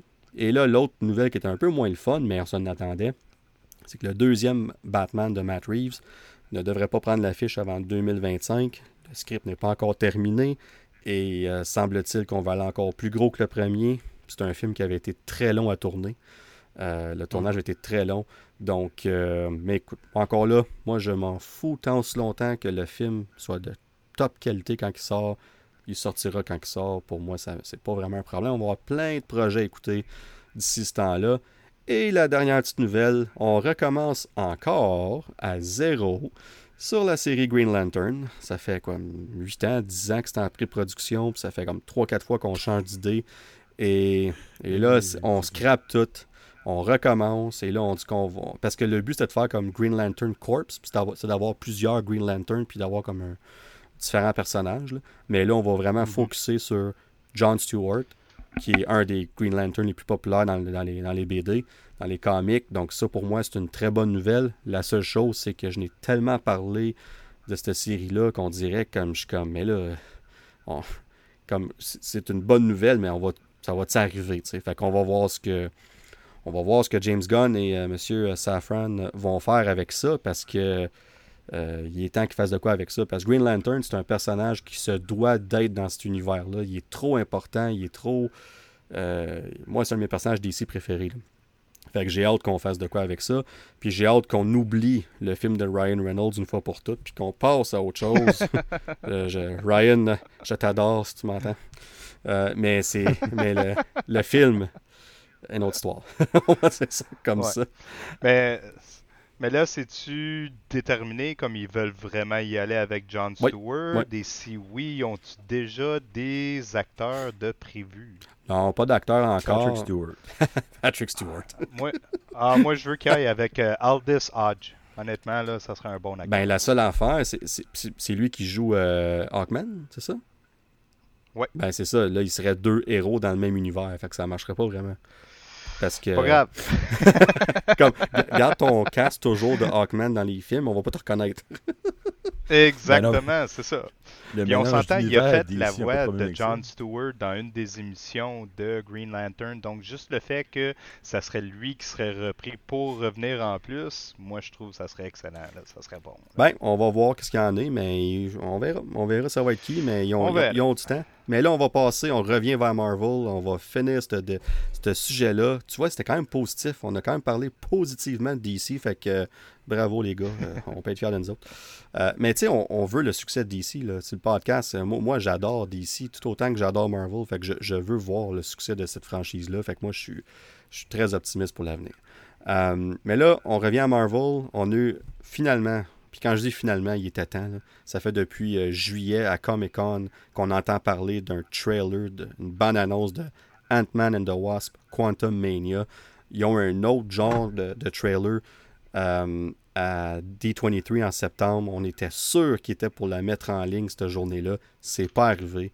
Là, finalement, quelques semaines passées, on a eu notre trailer. C'est un, une bande-annonce différente de ce qu'ils ont eu à D23 et à Comic Con. Fait que ça, c'était encore plus le fun. C'était du nouveau. Euh, des nouvelles images qu'on s'attendait pas, parce que ça avait déjà. Euh, la description des trailers, de ces trailers était déjà en ligne. On avait pu voir des versions filmées, si on veut. Fait que j'étais content de voir que c'est un nouveau trailer. Puis bien vite fait, les gars, mon impression, moi, personnellement, j'ai, j'ai trippé sur cette bande-annonce-là. j'adore ce que j'ai vu. Puis moi, la structure du trailer commence léger, comme les films des deux premiers films d'Ant-Man, comme les personnages d'Ant-Man. Puis plus que la bande-annonce, ça va, plus ça vient, euh, pas dire lourd, mais ça vient sombre, ça vient comme euh, plus deep, puis tu sais, comme qu'est-ce qui va se passer avec ce film-là? Puis là, on introduit Kang dans, la, dans le trailer, puis tout ça, puis on, voit que juste le petit peu, le petit peu qu'on le voit dans le trailer, il est juste ultra menaçant, puis il dit presque rien. Fait qu'on voit que c'est un, un vilain, un ennemi qui est qui n'est pas de taille. On, va dire qu'Ant-Man, c'est ça que c'est. Il n'est pas de taille face à, quelqu'un comme Kang. Puis on, la question se pose, c'est qu'est-ce pourquoi Kang dans le film de Ant-Man? Puis je pense que ça va être vraiment une question de concept du Quantum Realm. Puis surtout, qui va nous emmener ultimement au film Avengers Kang Dynasty. Il y a un lien clair et direct, ça a, été confirmé par un des producteurs du film, Nate Moore, qui produit tous les films de Marvel avec euh, Kev. Euh, on a confirmé qu'il y a un lien direct entre ce film-là et Avengers Kang Dynasty. Euh, donc j'ai hâte de voir ça. Fait que Dan, je me tourne vers toi en premier. Tu as pensé quoi de ce trailer-là overall? Bien, je dois dire que j'ai bien aimé. Premièrement, on s'entend euh, quelque chose qu'il faut expliquer. Dan, toi, tu es déjà au courant. Je suis pas quelqu'un qui va regarder les bandes annonces. Non, puis merci. Merci de l'avoir écouté pour le podcast. T'es fin. Oui, c'est. Ah, je sais les choses que je fais pour toi. Mais tu l'aurais vu le jeudi en avant de Black Panther parce qu'il va jouer. oui, ben le voir en salle, c'est différent. J'ai comme pas le choix. Tu sais, je suis pas pour faire comme le seul idiot qui va juste se fermer les yeux. À la toilette. non, je veux pas voir ça. Ouais, c'est ça, exactement. Tu sais. Fait que moi, je suis pas quelqu'un parce que moi, je veux vraiment me réserver la pleine surprise euh, d'un film quand je le vois. Pour donner un parfait exemple, quand oh. que. Euh, euh, Spider-Man, le dernier qu'on a été voir, ah le troisième, euh, euh, c'est quoi? No Way Home. J'ai un blanc de mémoire. No Way Home, exactement. Moi, je n'avais vu aucune bonne annonce. Donc, tu te rappelles que je t'ai dit les surprises, tous les ah exactement. comme tu m'as dit, oh ouais, t'as pas écouté Dan, tu vas avoir une multitude de surprises. Et ah en effet, euh, Dan il était assis à côté de moi, puis toutes les faces différentes que j'ai fait, j'étais excité quand que j'ai vu que les trois euh, étaient ensemble. Moi, je capotais, j'étais un, enfant plus excité qu'à Noël, ça, ça l'avait pas d'allure. Du moins. Bref, ça c'est ma petite histoire. Pourquoi je n'écoute pas les bandes annonces. Là, pour mes impressions euh, générales, ben j'ai bien aimé. J'ai trouvé comique euh, juste le fait en temps. On parle de Spider-Man quand le gars il dit Thank you Spider-Man. Hey, j'ai parti à rire. C'était juste trop drôle. Euh, on s'entend. J'adore l'acteur tout simplement. Paul Rudd, l'homme qui ne vieillit pas. Je sais pas c'est quoi son secret, il va falloir que je parle un jour. Bref, c'est un excellent choix et sans regret tout simplement. Donc moi, j'ai bien aimé cette bande-annonce. Et toi, mon cher Joe, en penses quoi de ce trailer-là? Ben, comme nos vieux compagnons, les chefs diraient. Ouais! J'ai. Moi, ça regarde. Pas les chefs ouais, ça fait trop longtemps. Là. Ouais, ils sont un petit peu. Excusez, ils étaient un petit peu euh, rouillés. Euh, vraiment, euh, moi, j'ai trippé. Euh, je suis un grand fan de Ant-Man, comme je l'avais déjà dit sur un, podcast précédent. Euh, donc, moi, amène-moi les. Juste sauve-les. Sauve-les. Moi, moi, plus rien. Je veux plus rien voir. Je veux plus rien savoir. Juste sauve-moi le film, qu'on l'écoute. That's it. That's all. euh, puis, coping, je t'aime plus que je t'aimais il y a deux minutes. Moi, je suis une personne euh, qui ne sortirait pas de bande-annonce pour les films. Juste va le voir. Enjoy the moment. bon, j'ai eu souvent des, des des euh, discussions avec Danick. Euh, une bande-annonce suffit. Pas 300 TV spots, 6 annonces, 4 teasers, des spoilers partout. Donc, mm-hmm. moi, le moins que je peux savoir, le mieux que c'est. Exemple, Black Panther, j'ai écouté la première prévue en way jeudi, c'est juste ça que je veux voir. Donc, ça va être la même chose pour Ant-Man. Je n'écouterai probablement pas les prochaines prévues, euh, à moins que Danick me les envoie puis je les écoute par erreur. Mais euh, le moins, the, less is the better pour les films de Marvel dans mon livre à moi. Puis pour ça, je suis vendu. Quand j'ai vu Kang descendre avec son soute, j'ai eu un frisson dans l'arrêt et c'était parfait. je savais qu'on trouverait quelque chose en commun. Ah c'est, super. Des révélations sur le podcast. Hein, c'est plein de surprises. dans ouais, c'est bon, celle-là. Mais euh, non, puis Kang, on parle de Kang, euh, c'est, probablement le, le, le, sujet de conversation et avant le trailer, puis et évidemment après d'avoir vu le trailer. Puis Puis là, les gens sont comme, moi, mais c'est un film de Ant-Man. Je suis comme, oui, c'est correct. Puis on va le voir en masse. On va voir Wasp en masse. On va voir Stature, Cassie Lang en masse aussi. On va voir tout le monde en masse parce que Kang, m'attends pas à le voir euh, une heure de temps dans le film. Moi, je pense qu'il va être là quelques scènes. Puis chaque scène qui va être là va être vraiment comme, il va dominer mhm. à l'écran puis tout ça. Mais attendez-vous pas à ce qu'il soit là tout le long. Moi, je pense qu'on va le voir un petit peu au début, puis peut-être vers la fin, mais c'est pas. Euh, oui, c'est le vilain du film, mais c'est plus que ça. C'est le vilain de cette saga-là. Puis là. Ben, c'est ça, c'est son arrivée. Exactement, tu sais. Puis euh, ça nous amène à la question de, Tommy, un fidèle auditeur du podcast. On te salue, Tommy. Et dans le fond, sa question, puis là, je l'ai reformulé un peu parce que c'était pas mal euh, long ce Messenger, mais en gros, la question voulait dire avec Jonathan Majors qui incarne évidemment He Who Remains dans Loki, puis là, on le voit aussi dans Kang the Conqueror dans Quantum Mania. Est-ce que c'est des variants du même personnage? Et évidemment, la réponse est oui. Mais ce qui est intéressant, c'est que on revient à Loki un petit peu. He Who Remains, qui est un peu une version de Immortus dans les comic books. Puis Immortus, dans le fond, dans les comic books, c'était le variant de Kang qui voulait s'assurer qu'il n'y en ait pas d'autres variants de Kang. Puis c'est un mhm. peu ce qu'on voit dans, Loki, dans Hugh Remains, il a réussi à le faire. Puis quand que Sylvie le tue, il, il l'a dit avant, il dit si vous pensez que moi je suis méchant, attendez de voir mes variants. puis quand qu'elle le tue, ben, il dit I'll see you soon. Puis c'est ça, c'est ça qu'on va commencer à voir, les, les, effets, les conséquences de ça. Parce que là, on a ouvert le multiverse, puis on a ouvert les. Le Kang peut se promener à travers le multiverse. Puis ce que ça fait, c'est que lui, il sait comment voyager dans le temps, puis tout ça, on va en reparler un peu plus tard. Puis il a trouvé des façons de communiquer avec ses variants, d'éliminer ceux qu'il ne veut pas, puis tout ça. Puis c'est très complexe, qu'on n'ira pas en détail trop ici en ce moment. Mais tout ça pour dire que je suis pas mal certain que Marvel, le MCU vont faire ça un peu plus simple parce que sinon on va perdre, on va perdre tout le monde. Moi je pense qu'on va introduire un certain nombre de variants entre Loki, évidemment Quantum Mania. Euh, on va voir dans la saison 2 de Loki un nouveau variant aussi, puis probablement dans quelques autres films d'ici euh, Avengers Kang Dynasty, puis fort probablement Avengers Secret Wars. Mais ce qui est intéressant, c'est que tous ces beaux variants-là de Kang, ben, dans les comics, forment un, conseil. on appelle ça le Council of Kangs, le conseil des Kangs. Puis pour moi, j'ai vraiment l'impression que c'est là qu'on s'enligne dans Avengers de Kang Dynasty. Je pense qu'on va les voir réunis, puis on va voir la, la, menace va être pas un Kang, mais des Kang, puis on va les introduire d'ici ce temps-là. Fait que mhm. euh, moi, c'est ce que, ce que je m'attends à ce qu'on va voir. Est-ce qu'on va toutes les introduire dans des films, des séries avant? Peut-être pas. Peut-être qu'ils vont en garder quelques-uns pour les films d'Avengers en tant que tels. Mais j'ai vraiment un feeling qu'on s'enligne vers ça. Fait que tout ça pour dire que le Kang qu'on va voir dans ce film-là pourrait très bien mourir. Puis ça voudrait rien dire. Mais moi, je pense pas qu'il va mourir parce que ça enlèverait le, côté euh, comme dominant, si on veut. Tu sais, comme, comme faut, faut que faut, qu'il survive son film. Non seulement ça, mais je sais pas pour vous autres les boys, mais moi, là, on fait de la spéculation aussi. Mais moi, j'ai mhm. vraiment, vraiment l'impression que ce film-là ne finira pas super bien. Puis, comme, ça veut pas dire qu'il va finir mal, mais tu sais, comme, on pense à Infinity War. Infinity War, c'est un film qui a fini. Euh, tout le monde s'est regardé à la fin comme tu me tu c'est-tu fini? Voyons donc, comme quoi?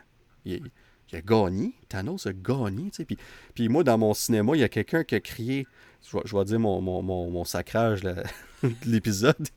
je pense, Dan, t'étais là. Le gars, il a crié en avant, il dit What the fuck Tu sais, quand Ah oui comme, Carrément. Il était vraiment comme What tu sais. Puis, est-ce que ça va être à ce niveau-là dans Quantum Mania? Je pense pas. Mais il y a une chose qui est sûre c'est que si ça relie directement à King Dynasty, euh, moi, j'ai l'impression, puis là, on a du fun, on parle un peu comme ça. Moi, j'ai l'impression que Kang, il est pogné dans le Quantum Realm en ce moment. Puis on le voit dans, le trailer. On, peut voir que Kang, il veut que Scott Lang, que Ant-Man, fasse un, heist, un vol pour lui. C'est ça qu'il veut. Il dit Soit tu travailles avec moi Puis là, évidemment, Ant-Man dirait non, mais j'ai comme un feeling que qu'il va trouver une façon de le convaincre. On va dire ben, ça. Je pense qu'il n'y aura pas le choix. Il va peut-être mettre euh, sa, fille ben, euh, en danger ou quelque chose de mal. Tu sais, comme tu dis, ton pressentiment qu'il y a quelque chose de mal qui va arriver, ben, tu sais, ça pourrait venir en jeu l'obligation qu'il va lui mettre de l'aider pour arriver à un, de ses, buts. Là. Ben, c'est exactement ça. Puis moi, j'ai vraiment l'impression que par la fin du film, oui, euh, Ant-Man, The Wasp, puis Stature, puis euh, euh, mon Dieu, Janet Van Dyne, puis Hank Pym, le nom m'échappait. Comme, j'ai comme un feeling, il y en a-tu un qui mm-hmm. va mourir là-dedans, possible, mais peu importe qui qui survit, ils vont réussir à se sortir du Quantum Realm. Puis je pense que ça va être. Tu sais, on, on, parle parler, mais moi je pense que Kang aussi va réussir à sortir du Quantum Realm. Puis c'est ça qui va être le lien avec Avengers Kang Dynasty. Parce que là, Kang a trouvé une façon de se s'évader. Moi, je pense que c'est ça qu'il cherche à faire dans ce film-là. Puis, euh, puis là, encore là, moi, c'est la spéculation. J'ai pas lu aucun leak de spoilers, absolument rien. C'est vraiment juste moi qui regarde ça, puis qui ben trop geek, puis qui pense trop à ces affaires-là. Fait que, tout simplement, simplement. Fait qu'on verra que ça va donner. Mais, euh, puis je sais pas pour vous autres, les boys, mais les effets visuels du Quantum Realm, quand j'ai écouté la, bande-annonce chez nous en 4K sur ma télé, euh, j'ai capoté bien raide. Parce que quand j'ai écouté sur mon téléphone, je suis comme, ah, c'est beau, c'est sharp. Quand j'ai écouté sur ma télé plasma, je suis comme, ah, c'est vraiment beau, c'est cool. Mais quand je l'ai écouté sur ma 4K, j'ai fait comme, holy moly. J'ai dit, c'est beau. c'est vraiment beau, là. Puis, j'ai hâte qu'on le voit. J'ai hâte de voir ce trailer-là en IMAX dans 3 de dos. Vraiment, là. Pareil, un enfant de 4 ans. Trois de dos, trois de dos. fait que, euh, je sais pas, pour vous autres, les boys, vont dire que Joe, euh, que, parce que la raison que je pose la question, dans le fond, je, devrais peut-être faire un petit background, c'est que il y a plusieurs gens comme moi qui trouvent ça wow, puis c'est vraiment cher, puis d'autres qui disent, ouais, mais ça ça ressemble trop à d'autres univers déjà établis dans Marvel, entre autres, ou même Star Wars, puis tout ça. Fait que Joe, je te lance la question. Tu penses quoi de cet univers-là? Puis on s'entend que c'est qu'un trailer, on n'a rien vu vraiment. Mais de ce qu'on a vu jusqu'à date, c'est-tu quelque chose que tu es comme Wow, ben t'es comme ben ça, ça, se ressemble finalement? Ah non, moi je trouve ça vraiment de l'art beau. J'ai juste hâte de savoir comment on est où, c'est quoi? On dirait qu'il y a tellement de différents comme bâtisses, ben bâtisses, je sais même pas si on peut appeler ça des bâtisses, mais des, différents personnages, puis comme la grosse armée de Kang, il y a plein de questionnements que j'ai, puis j'ai juste hâte d'avoir des réponses, mais c'est vrai que visuellement, c'est wow, c'est vraiment beau. Donc, mais moi, deux heures de, beau comme ça, pour je sais pas comment long quoi le film va être, mais non, moi, je suis vendu, comme je dis, moi, la, la bande-annonce, je suis vendu à 100%, il y a tout ce que je voulais dedans, humour, il y a des héros, il y a des nouveaux héros stature. Euh, Kang, qui est le nouveau Thanos, ça va toujours être comparé à Thanos, obviously. Mais euh, vraiment, non, moi, j'ai trippé là-dessus. Puis, je, je, je peux. T'as comme parlé de ça tantôt, puis là, je sais que c'est comme dans les, prochaines questions, je vais le dire tout de suite. Moi, je pense que euh, Wasp ne finira pas le film. Ça, c'est ma prédiction à moi. OK. OK, intéressant. Wasp va se sacrifier pour sauver la fille de Ant-Man. Donc Stature vivra oh, et sera dans les Young Avengers. Et euh, Wasp sera euh, sacrifié, genre à la Natasha Romanoff. Exactement. Intéressant. Puis toi, Dan, t'en penses quoi de ça? Euh, ben, tu sais, honnêtement, on, je peux pas dire qui que je pense. Euh, je trouve que Joe il apporte un, un excellent, une excellente théorie. Euh, mais tu sais, je pressens qu'il va y avoir un sacrifice de quelque sorte. On dirait que c'est une obligation quant au, quant au mhm. film de déclenchement d'un nouveau vilain, quelque chose va arriver. Donc, euh, quand Thanos est apparu, ben, tu sais, euh, à la fin du film euh, Thor, le troisième, il venait de sauver, ben, pas sa planète, mais les peuples de sa planète. Et là, tout de suite après, quand que Thanos est arrivé, ben là, il tue tout le monde, puis il tue son, son, je sais pas si on peut l'appeler son, son meilleur ami, là, son meilleur ami. voyons, j'ai un blanc de mémoire. celui qui voit partout, là, c'est lui qui s'occupe d'ouvrir le... Bon, merci. je sais pas pourquoi j'avais un blanc de mémoire. Tu puis il tue son frère, donc oui, je crois qu'il y a quelque chose qui va arriver étant donné pour faire de la place au nouveau vilain. Euh, à savoir qui Mystère. Mystère. Ben, c'est vrai que tu dis ça parce que moi, ben c'est niaiseux que je veux dire là, ça peut être pas rapport. Mais pour moi, un vilain, pour que j'en ai peur, que comme je me dis, ok, lui c'est the real shit, faut qu'il y ait un impact comme très négatif. Ça prend un décès, ça prend des décès où on va commencer par un parce que clairement Kang il, va commencer avec un, il va en avoir plus qu'un au bout de la ligne. Mais ça prend quelque chose de même. Parce que si tu ne me donnes pas ça, bah, je vais, je, vais, avoir le même feeling que j'ai eu avec Taskmaster dans Black Widow. Euh, c'est comme t'es là juste pour dire qu'il y a un vilain, mais t'as aucun impact. Ouais, puis c'est. Non, c'est un. Très vrai. C'est très, très vrai. Puis tu parles de. Dans le fond, ce qu'on veut, c'est en parler après. C'est bien beau de dire, ah, mhm. le costume était beau, puis tout ça, mais ça va au-delà de ça. L'impact qu'il y a eu, puis tu sais, il est vraiment menaçant. Puis, euh, Dan, ton point est excellent. En 10 minutes, dans Infinity War, on a établi Thanos comme une vraie menace. Comme le premier 10 minutes de ce film-là est tout simplement fait à la perfection. Ça a pris 10 minutes, puis t'es comme, je suis vendu, ils n'ont aucune chance contre Thanos. Comment est-ce qu'ils vont battre ce gars-là? Puis le film, ça faisait 10 minutes qu'il était commencé. Fait que, tu sais. Ben, il, a, il a pas tué, mais il a réussi à, battre Hulk aussi, comme si ben rien n'était. Donc, non seulement il tue plein de, gens, mais il réussit à battre Hulk. Ben, leur plus fort Avenger. Ouais, leur plus fort Avenger. Donc, tu sais, là, on se dit, OK, comme, comment est-ce qu'ils vont réussir à, le battre? Comme, oublie ça, là. Il, a, effectivement, il a réussi quand même euh, à enlever la moitié de l'univers. Puis, si ça serait pas pour euh, leur possibilité de pouvoir retourner dans le temps et aller rechercher les pierres de l'infini, ben il aurait réussi, il aurait accompli sa mission, puis il aurait réussi à tuer la moitié complète, entière de l'univers. Fait comme c'est. Mais du moins, on n'ira pas trop sur Thanos, mais ce qui nous apporte au point qu'il y a quelque chose de mauvais, quelqu'un va devoir mourir. Puis dans le cas de Thanos, il n'a pas été introduit beaucoup avant ce film-là. On l'a vu dans deux post-credit scenes. On l'a vu pendant quelques minutes dans Guardians, le premier volume 1. Mais c'est mm-hmm. tout. Là. Fait on, on, se devait de faire un bon travail à l'établir comme un, méga vilain en partant. Dans le cas de, de Kang, c'est différent parce qu'on va le voir avant son film, avant Kang Dynasty. On va le voir à plusieurs reprises, au moins trois fois d'ici ce film-là, probablement en plus. Mais là, tu as le temps de l'établir comme ça. Là, dans ce film-là, c'est la première fois qu'on va voir de Kang de Conqueror. Mais comme Joe il a dit, faut qu'on faut qu'on sorte de ça et qu'on se dise Ouais, oublie ça. Là. Euh, comme, dans le fond, il n'y a pas d'Avengers en ce moment. Il n'y en a pas. Ils sont tous, sont dispersés. Ben, faut qu'il y ait une raison qui vont se rassembler éventuellement. Puis il faut que ça commence dans ce film-là. Pour moi, c'est aussi simple que ça. Puis on, on, verra bien. Puis euh, de côté prédiction, euh, tu l'as bien dit, euh, Joe, moi aussi, j'ai un feeling que ça va être Wasp. puis c'est malheureux, mais c'est ça. ça. Honnêtement, ça serait quasiment trop facile que ce soit Hank Pym ou Janet Van Dyne. C'est que ça ah, soit. non, non. comme pour moi, il faut que ça soit un de Scott ou de Hope. Puis euh, j'aime trop Paul Rudd pour prédire qu'il va mourir. ben là, ça serait pas Paul Rudd. Euh, non, non, mais je veux dire. Je penserais pas. Scott Lang, tu sais, je veux dire. Je, veux continuer à le voir dans l'MCU. Tu sais, comme je, veux qu'on le mm-hmm. revoie encore, puis je veux qu'on développe sa relation avec sa fille aussi. Puis, tu sais, j'ai absolument rien contre Hope Van Dyne.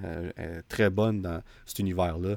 Mais pour moi, il y a encore une, une place vraiment pour Scott Lang, puis surtout pour Cassie Lang. son avenir dans l'MCU fait, commence à peine. Fait que ah j'ai vraiment hâte de voir ça. Fait que ben, je pense qu'on on a fait le tour. On va se garder d'autres discussions pour ce film-là éventuellement. Le film sort en février, donc dans trois mois à peine. Euh, fait qu'on va avoir l'occasion d'en reparler puis de faire nos prédictions, évidemment, avant que le film sorte en février. Et là, on va aller, on retourne, on reste avec Marvel évidemment, on va vers Disney Plus et on va aller vers le premier special presentation de Marvel Studios et j'ai nommé ici Werewolf by Night euh, qui est annoncé littéralement un mois avant sa sortie. on sait... Mais euh, euh, désolé de t'interrompre. Oh, Avant qu'on ait ça, on pourrait-tu donner nos dernières impressions par rapport à la bande annonce? Ben, tu veux-tu donner d'autres impressions? Ça va me faire plaisir d'être laissé à parole. Oui, oui, oui. J'ai un point que je voulais apporter euh, que je trouvais important. Je m'excuse, Dan. Je t'ai euh, coupé le. Je t'ai coupé ça en dessous des pieds, j'ai dit on y va, puis je m'en excuse. J'ai eu une bulle dans ma tête, je suis comme, ah, il faudrait que je le dise, ça. Tu sais, comme au niveau des dernières impressions, eh bien, quoique très excité de voir la première de ce film marquant le début effectif euh, de la dynastie de Kang, je dois dire que j'ai quand même un peu de confusion quant à la préparation du personnage et la décision de choisir Ant-Man pour la confrontation initiale. On s'entend que l'alias Kang, le conquérant, est en fait le personnage Nathaniel Richards et qui est un possible descendant de Nathaniel Richards, le père de Reed Richards, a.k.a. Mhm. Monsieur Fantastique. Fait tes recherches, Donc, bien.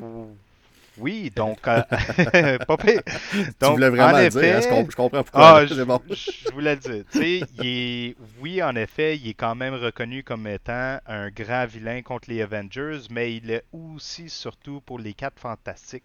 Donc, j'aurais cru que l'histoire aurait été lancée avec Reed Richards et un mélange d'histoires incluant son père et la jonglance à travers le temps et la relation de la descendance et non une sorte d'affinité avec le monde quantum qui par définition est supposé être microscopique, ce qui apporte comme ça apporte une drôle de parabole quant à l'importance de Kang qui doit être conquérant de tout sur une échelle grandiose au niveau galactique et non microscopique. Je sais pas si tu vois où ce que je veux en venir avec ça. 100%. Donc j'avais juste cette idée-là, cette bulle qui, qui est passée, puis j'étais comme non, il faut que je le dise. Ben, je vais, je soit péter ta bulle ou répondre à ta bulle, on ne sait pas comment, pas comment dire ça, mais ce que tu viens de décrire, c'est excellent. Puis tu parles de Kang qui a, qui a un impact comme énorme, si on veut, autant dans les comics, puis qu'il va clairement avoir dans l'MCU. Puis pourtant, en ce moment, le Quantum Realm, c'est il n'y a rien de plus petit que ça. Là. Tu l'as dit, c'est microscopique.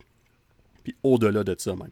Fait que pourquoi mm-hmm. choisir ce film-là? Puis je pense que moi, euh, on, a vu dans le deuxième Ant-Man, on a vu, c'est comme, euh, comme on dit en anglais, blink and you'll miss it moment. Là, comme si tu clignes des yeux, tu vas le manquer, le, petit moment. Mais on peut voir au mm-hmm. loin quand que sur dans Quantum Realm, on peut voir une espèce de ville. C'est tout petit, mais tu peux voir des, buildings, genre. Puis on avait supposé que c'était Chronopolis, qui est une ville, euh, dans le fond, que Kang, et si on veut, qui a, le contrôle dessus dans les comics. Et là, ben, si c'était bel et bien ça, puis là, dans le trailer, on semble, parce que Joe en a parlé tantôt, de voir l'armée de Kang, puis il y a, c'est développé, cette ville-là. c'est énorme, tu sais. Puis de voir tout ça, de dire, OK, le gars, il s'est établi là, mais ta question est excellente. Pourquoi qu'il est là? Parce que ça revient à mon point de tantôt. Moi, je pense qu'il est pogné là. Moi, je pense qu'il est pris là. Puis je pense qu'il va devoir trouver une façon de sortir de là. Parce que je pense pas qu'il veut rester là. Moi, je pense qu'il se prépare, puis il se prépare, puis il se prépare. Puis une fois qu'il trouve ce qu'il a besoin pour sortir, il va sortir. Puis c'est là que tout va commencer. Fait que moi, je pense que l'idée qui est un peu euh, ironique, si on veut, que quelqu'un d'aussi grandiose est poigné dans quelque chose d'aussi petit, euh, c'est comme si c'était une prison pour lui, mais on voit qu'il l'a développé à sa façon, puis qu'il se prépare euh, ultimement à, sortir de là. Puis ça a l'air niaiseux, mais quelqu'un comme Ant-Man, qui est réputé à faire des heists dans ses deux films, et il faut pas oublier dans mm-hmm. Endgame, c'est son idée à lui de faire le time heist, puis qui va finir par sauver euh, comme tu as dit tantôt, si bien dans la moitié de l'univers. Euh, puis tout ça, ben Scott Lang a un gros rôle là-dedans. Puis on a beau pas le prendre au sérieux, entre guillemets, puis rire avec lui, puis tout ça. Mais le gars, quand il sait ça, il sait très bien que Scott Lang va être capable de l'aider avec ça. Puis là, ben, il a, il, suffi un signal que Cass Lang a fait. Puis ce signal-là, il était suffisant pour dire Ah, sont là, je les, je les emmène. Euh, c'est ma porte de sortie peut-être. Fait que moi, encore là, je suppose, je sais pas rien de ça, mais pour moi, c'est comme ça que je le vois parce que ton questionnement, il est bon. Puis moi, je suis convaincu qu'il est pogné là, qu'il est pris là, puis qu'il veut sortir de là. Ben, je me demande si là, on fait référence à comme la ville, si c'est celle qui fait partie du 40e siècle. Parce que si on retourne, tu sais, comme il faut pas oublier l'histoire du personnage dans les comics qui explique euh, une provenance du 31e siècle, se rendant à l'année moins 2950 pour conquérir l'Égypte en tant que pharaon euh, sous un autre nom, Ramatu. Euh, si je me souviens, qui par la suite d'un combat contre les quatre fantastiques qui ont été envoyés à cette époque depuis l'aide du dieu de la lune et Doctor Strange, il doit quitter cette époque et repartir dans sa machine temporelle. Il tente alors de revenir au 31e siècle, mais par erreur, il dépasse la date de Milan, où ce qui se retrouve pris euh, sur euh, une autre terre du 40e siècle, déchirée par la guerre, où il adopte une nouvelle armure, une nouvelle identité, mm. finalement celle de Kang le Conquérant, et se lance à la conquête de la planète et par la suite étendant sa domination dans toute la galaxie.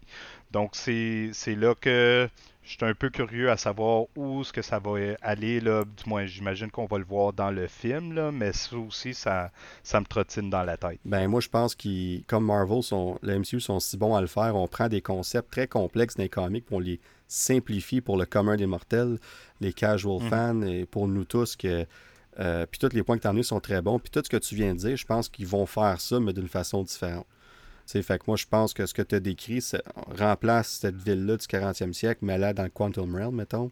Puis tu parlais qu'il est pris, ben c'est ça, il est pris là. Fait qu'on on prend un élément, on garde cet élément-là, mais on l'adopte. On, on, l'adopte, on, l'adapte, excusez-moi. On l'adapte euh, à la réalité du MCU actuel. Puis là, on s'est dit, dans quel film qu'on pourrait aller chercher ça? Puis ils sont là, puis ils sont comme, hmm, ouais, Loki, ok, on peut aller chercher ça. Ah non, là, ça, Moon Knight, ça n'a pas rapport. Puis, ça. Puis, puis là, c'est comme, ah ben attends, on peut se servir du Quantum Realm pour ça. Puis là, on, ah ben, fait que là, eux autres sont comme, ok, ben regarde, on met Kang là. Ben c'est ça. Puis c'est comme ça qu'ils qui, qui mettent, dans le fond, leur pion en place. sais Parce que, fait, fait tout ce que tu as dit, c'est bon. La seule chose, c'est que les, les comics, c'est un univers tellement plus grandiose. Euh, mm-hmm. qu'on commence juste à scratcher la surface dans le MCU. Puis euh, je pense qu'on va adapter tous ces gros éléments-là, puis rendre ça euh, un peu plus simple. Mais ce que tu as dit, par exemple, moi je pense que par la fin de tout ça, dans quelques années, on va regarder en arrière, puis ce que tu as dit va être vrai, juste d'une façon peut-être différente dans l'MCU, si on veut. en tout cas, j'ai très hâte de, le voir. Hein. Les bandes annonces, là, c'était très promettant. Euh, comme, tu sais, je suis un grand passionné de l'aspect multiculturel dans ce genre de film, les autres dimensions, les extraterrestres d'une multitude de planètes ou de réalités. Bref, euh, ça me rappelle d'autres films qui étaient excellents sur ce niveau. Euh, euh, ça me rapporte nostalgique là, de Fifth Element, Valerian, Star Trek et voire même Star Wars qui ont aussi ce concept. Les effets de cette bande-annonce semblent promettants en mettant la barre haute et va sûrement permettre à ce film d'élancer davantage Marvel parmi les dix mérités donc, euh, je suis bien excité de voir ça. Puis, de, en même temps, vérifier tes théories à ce niveau. Ben écoute, sur ces belles paroles, je peux pas euh, mieux closer le, sujet, à part prendre deux secondes pour dire que Jonathan Majors, ils ont choisi l'acteur parfait pour ce rôle-là. Puis euh, juste le fait que c'est lui qui joue, j'ai tellement hâte de voir ce qu'il va faire. Puis qu'il va jouer des versions différentes à chaque fois. Fait que ça va, ça va ressortir ses talents d'acteur encore plus. Fait que j'ai vraiment hâte de voir ça. Mais là, part 2 on, take two, je devrais dire. On revient vers Werewolf by Night. Et je sais pas pour vous autres, euh, les gars, mais moi, euh, j'avais des attentes modérées. On va dire ça comme ça. J'avais hâte. C'est un projet de Marvel. Film en noir et blanc. 45-50 minutes. Moins d'une heure. OK, tu sais. J'ai hâte de voir ce que ça va donner. On savait rien. Euh, j'en parlais avec Joe, il restait un mois et demi, puis on n'avait même pas une nouvelle de ce projet-là encore. Puis finalement, à D23, on a eu la confirmation, on a eu le trailer. Et là, ben, un mois plus tard, je pense que c'était le 7 octobre, ça a sorti. C'est sorti sur Disney Plus. Et ça m'a rentré dedans, mais solide. Je m'attendais vraiment pas à ça. J'ai tripé au bout. Comme le concept noir et blanc, fantastique. Le côté gore, même si c'est pas euh, intense comme d'autres mondes le disaient, ça reste que pour le MCU, ils ont poussé la limite solide avec le noir et blanc. Ils ont pu se permettre ça. Ça a super bien fonctionné. L'action vraiment bonne. Le saut tout euh, practical qu'on appelle, c'était pas du, euh, du, euh, CGI, pas, pas d'effet visuel pour le saut de, de Werewolf by Night. Super. En passant, j'ai oublié de le dire, mais on rentre dans la section spoilers du, du podcast, évidemment, parce que là, nos trois prochains sujets C'est ça. c'est exactement. Spoiler alert. C'est fantastique. on, on l'entend. On l'entend au loin, mais c'est là. C'est très, c'est très prédominant. Ah, super. Mais là, ça pour dire, euh, moi j'ai trippé, j'ai adoré ça. Pour un premier projet pour euh, Michael Giacchino, qui est en temps normal un qui, fait la musique dans les films, puis là, il est réalisateur d'un projet comme ça. On voit qu'il a eu du fun, il s'est amusé, il a poussé son concept le plus loin qu'il pouvait le pousser. Puis je suis content de voir que Marvel l'ont laissé faire vraiment plein d'affaires. Puis il y a un documentaire sur Disney Plus qui parle du, du, projet puis du réalisateur, comme les idées qu'il a eues, puis tout ça. Puis Kev le regardait à plusieurs reprises comme tu veux aller là, là? T'es sûr. Puis finalement, ils sont allés, puis ça a donné un résultat pour moi, en tout cas, super. J'ai trippé, vraiment. Fait que, euh, Joe, fait un petit bout, je pense qu'on t'a pas entendu parler. Alors, euh, eh oui, eh Je, te lance la parole. Te pensez quoi de notre euh, projet spécial Werewolf by Night? Trippé, c'est probablement un de mes projets favoris du, MCU D+, je sais pas si, sais pas si ça se dit. ça se dit certain. c'est ouais, MCU on, a compris. D+, there you go. There you go, parfait. Euh, donc j'ai vraiment tripé de A à Z. Euh, j'aime j'ai aimé, excuse l'aspect noir et blanc. J'ai aimé moi aussi le, on va mettre dans guillemets, le gore. Euh, je l'ai écouté trois fois. c'est la première fois que j'écoute un projet du, de Disney Plus plus qu'une fois c'est sûr que pour moi, comme je disais tantôt, c'est comme parfait. Tu sors une bande-annonce un mois avant, pacte ça et ça, c'est fini. Je sais que c'est pas un film, c'est pas une émission de 6, 9 épisodes, mais reste que le fait que ce qu'on a vu dans le trailer était nécessaire à savoir dans quoi ce qu'on s'embarquait, puis c'est tout. On a embarqué dans un univers incroyable j'ai comme ta prochaine question c'est ce qu'on a aimé puis qu'on a moins aimé ben moi je te réponds tout de suite j'ai tout aimé la seule chose que j'ai pas aimé j'en aurais pris plus donc c'est tu vraiment un défaut? Non ah, ben, ouais c'est non honnêtement j'ai trouvé que la durée était parfaite comme j'en aurais pris plus absolument mais j'ai trouvé mm-hmm. que la face le, pacing comme on dit en anglais le tout tout se suivait tellement bien. Il n'y a rien qui, semblait rusher. Il n'y a rien qui semblait étiré. Euh, tout était là pour une raison. On, s'est servi de ces 52 minutes-là qui durent, ben 46 si tu enlèves les, credits. Mais on s'est servi de ce temps-là, on l'a maximisé. Puis pour moi, là, ça a donné quelque chose. Tu as raison. Euh, moi, j'ai pratiquement tout aimé. Honnêtement, il n'y a, rien que j'ai pas aimé de ça. Je ne peux pas te trouver un défaut. Moi, ce qui m'a plus fasciné, c'est à quel point que pendant très peu de temps, on s'entend 46 minutes au total, euh, le nombre de personnages qu'on a connus, qu'on a découverts, qu'on a appris à connaître, c'est malade. On a des émissions qui nous donnent 6 épisodes d'une trentaine de minutes, puis on, finit, puis on est comme, bon, on le connaît un peu. Là, pendant 46 minutes, on a connu 5, 6, 7 différents personnages qu'on n'avait jamais vus avant, puis on les connaît, puis on, a même pu en aimer un peu déjà. Moi, Thing, je m'excuse, je vais avoir un toutou. Donne-moi tout ce qui existe de Main Thing, je le veux. Comme, on l'a vu pendant parfait, 5 minutes en tout, en cours, j'exagère peut-être même, peut-être 4 minutes. C'est fou comment, comment ce que euh, Michael Giacchino a fait une job de Dieu.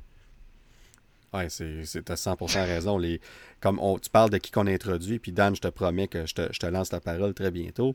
Euh, on parle de Jack Russell, évidemment, Werewolf by Night. On parle de Elsa Bloodstone. On parle de Man-Thing. C'est ces trois personnages qu'on va voir plus tard. On, on nous a carrément introduit trois personnages qui vont avoir un rôle à jouer dans le futur du MCU. Puis moi, je care pour ces trois personnages-là 46 minutes plus tard. C'est remarquable. C'est remarquable. Ouais. Fait que Dan, euh, de ton bord, on, tu as pensé quoi? Parce que tu l'as écouté euh, quelques jours passés, la semaine passée, je pense, quand on a parlé du podcast. Parce que je pense pas que tu l'avais écouté, puis on n'a même pas pu en jaser. Fait que j'ai hâte de voir ce que tu en as pensé, mon Dan. Euh, effectivement, je l'ai écouté peut-être trois nuits passées environ. Trois de dos passés. Trois de dos, ouais. Ça aussi. je dois dire, j'ai bien aimé. Honnêtement, je n'étais pas certain de comprendre la raison d'avoir fait ceci. Il y avait-il une raison particulière? Est-ce que c'était relié à quelque chose en particulier? Là, bien sûr, après avoir fait un peu mes recherches, j'ai fait Ah, ah OK. Mais honnêtement, je n'ai pas détesté. Euh, les acteurs, ils ont bien fait leur rôle. Une belle surprise d'avoir eu, euh, euh, c'est quoi son nom? Harriet Samson Harris, là, celle qui, qui joue dans Home Alone. Là. Ouais. La méchante dans, C'est son nom. oui, oui, honnêtement, tu sais, comme je sais pas pourquoi, je m'attendais à ce qu'elle crie Kevin à un certain moment donné, tu sais. mais mais, elle a crié pas mal dans, le film aussi. ah, elle a bien fait son rôle. Comme vraiment, là, je le regardais, je suis comme, ah, tu sais, je, je l'aime cet acteur-là, mais tu sais, euh, elle, elle, fait sa méchante puis elle fait très bien son rôle parce que là, je l'aime plus. Tu sais. Fait que ben, c'est un autre bon exemple. Non, honnêtement. Oui, ça c'est quand tu es capable de te faire haïr quand tu fais le rôle du méchant, là, c'est parce que tu fais une très belle job. Donc euh, moi honnêtement, je savais pas à quoi m'attendre. J'ai écouté, j'ai pas été déçu. J'ai compris que là, il faisait des spéciales au niveau des événements Halloween. Là, il y a le Holiday Special qui s'en vient. Bref, j'ai déjà hâte de l'écouter, de voir qu'est-ce qu'ils vont faire pour ça. Euh, c'était une très belle idée. sais, ça fait un peu de différent, mais pas trop poussé. Donc, euh, ouais, j'ai bien aimé ça. Puis j'aime le, contraste à la fin où ce que euh, quand Elsa s'assoit, puis ça vient en couleur. Puis là, oh, puis, après ça, ça vient en couleur. Je suis comme, wow, OK. Puis là, après ça, tu as la scène avec Jack puis Manting en couleur. Puis là, c'est comme si ça nous dit, inquiétez-vous pas, là, sont dans le MCU. C'est comme si c'était leur façon de nous dire. Ouais, c'est ça, c'est mhm. présentement. C'était comme, on voulait faire un visuel, mais ils ont réussi à trouver une façon de, changer la couleur et que ça marche dans tout le style. Moi, quand j'ai vu ça, je comme Oh wow, c'est tellement bien pensé. Puis là, par la fin, tu sais qu'ils sont là. C'est des. Ils sont dans l'MCU, ils sont quelque part, on ne sait pas où. Puis on va les revoir parce que, comme, j'ai écrit dans, dans, les notes, c'est que c'est trois personnages qui sont directement reliés au Midnight Suns. Puis il y a d'autres personnages qui s'en viennent, d'autres qui ont été introduits déjà. On, parle on pense à, Doctor Strange, entre autres, puis il y a Blade qui s'en vient, puis on sait qu'on va avoir Ghost Rider éventuellement. Oui, exactement. Puis, euh, fait qu'il y a plein de personnages qui. Fait que là, pour moi, c'est assez clair qu'à un moment donné, on va avoir ce groupe-là, puis ça, ça va être cool. Là, on va aller dans le paranormal, puis tout le kit, puis mm-hmm. j'ai vraiment hâte de voir ça. Fait que moi, juste de. Je sais pas ça va être quand, mais juste de savoir que l'idée est là, qu'on s'en introduire ces personnages-là pour aller vers ça. Euh, écoute, moi, j'ai. Euh, je l'ai aussi écouté trois fois, Joe, fait que moi, je suis dans le même bateau que toi. Euh, ouais, j'ai vraiment, vraiment trippé. c'est le fun parce que c'est. Tu l'écoutes 45 minutes, c'est fini, t'es comme super. On en parle, c'est le fun. ça se réécoute bien. Puis, mhm. puis l'action est super bonne, vraiment bien fait. Puis là, ça nous amène à la question que Dan a touché un peu le sujet. Les special presentations. Tu sais, Dan, tu, savais pas vraiment à quoi t'attendre, c'était quoi le concept. Là, on a un succès entre nos mains avec Werewolf by Night. C'est comme unanime. Les critiques ont pratiquement tout aimé, sauf ceux qui n'ont pas de goût. Puis. c'est pas mal ça. Puis, euh, c'est. Tout le monde aimait ça. Puis presque tout le monde, en tout cas. Puis le concept est original. Pas juste le fait que c'est en noir et blanc. Le concept du special presentation. Puis là, on, ça n'a pas tombé dans l'oreille d'un sourd chez Marvel. On parle déjà de faire plus de special presentation et peut-être un petit peu moins de séries euh, ah euh, pour balancer les deux. Puis je vous donne deux exemples. Euh, euh on va pas dire une exclusivité, là, parce que c'est déjà sur les internets puis tout ça, mais Silver Surfer, qui est un personnage très connu mhm. dans l'univers des Fantastic Four, tout porte à croire que ça va être un des personnages qui va avoir un special presentation sur Disney Plus dans les prochains 2-3 ans avant la sortie de Fantastic Four parce que supposément que son introduction serait nécessaire à ce film-là pour une raison ou une autre. Fait que là, hmm. on va prendre le concept d'un special presentation. On n'a pas le temps de faire un film puis de sortir ça au cinéma. On a déjà. Tout est plein. Là. Comme tout est plein, tu as, quatre films par année, ça prend six mois, 4, 5, 6 mois tourner un film, ça prend un an à tout faire le, post-production puis tout ça. Mais là, tu te dis, calique, On peut mettre un film de 45, 50 ou 55 minutes sur Disney ⁇ puis ça va prendre moins de temps à faire, puis on peut avoir un bon budget de, je sais pas moi, entre 50 puis 80 ou peut-être même 100 millions parce que les séries coûtaient plus que ça. Tu que ça coûte moins cher par projet, puis les gens vont triper au bout. Puis tu peux introduire des personnages comme ça. Comme si Silver.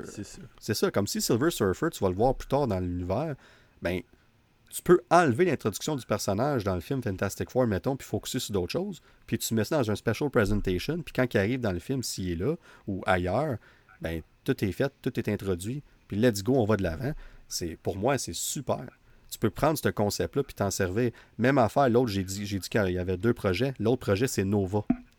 Nova pourrait être aussi un special presentation. Moi, je capote, j'ai hâte de voir Nova. J'aurais pensé à un film, j'étais pas trop sûr de l'idée d'une série, parce que je trouvais que Nova, il y a beaucoup d'effets visuels, c'est, cosmique, puis tout ça. Mais si tu fais un, special presentation de 45-50 minutes, ben, tes effets visuels vont être plus... Con... Tu vas avoir le temps de travailler dessus, puis ça va mieux paraître. C'est juste un épisode, dans le fond, en place d'en avoir six, mais ton épisode est fait, est structuré différemment pour introduire le personnage dans l'MCU. Euh, qui aurait dû déjà être introduit tant qu'à moi. Il y a eu plusieurs fois où ils ont failli le faire, puis ils ont attendu. Fait que pour moi, pour moi, le concept est super. Puis en plus de ça, tu prends un concept comme Halloween Special, Holiday Special. Puis tu vas peut-être pouvoir prendre d'autres, d'autres fights ou whatever, puis faire ça en plus.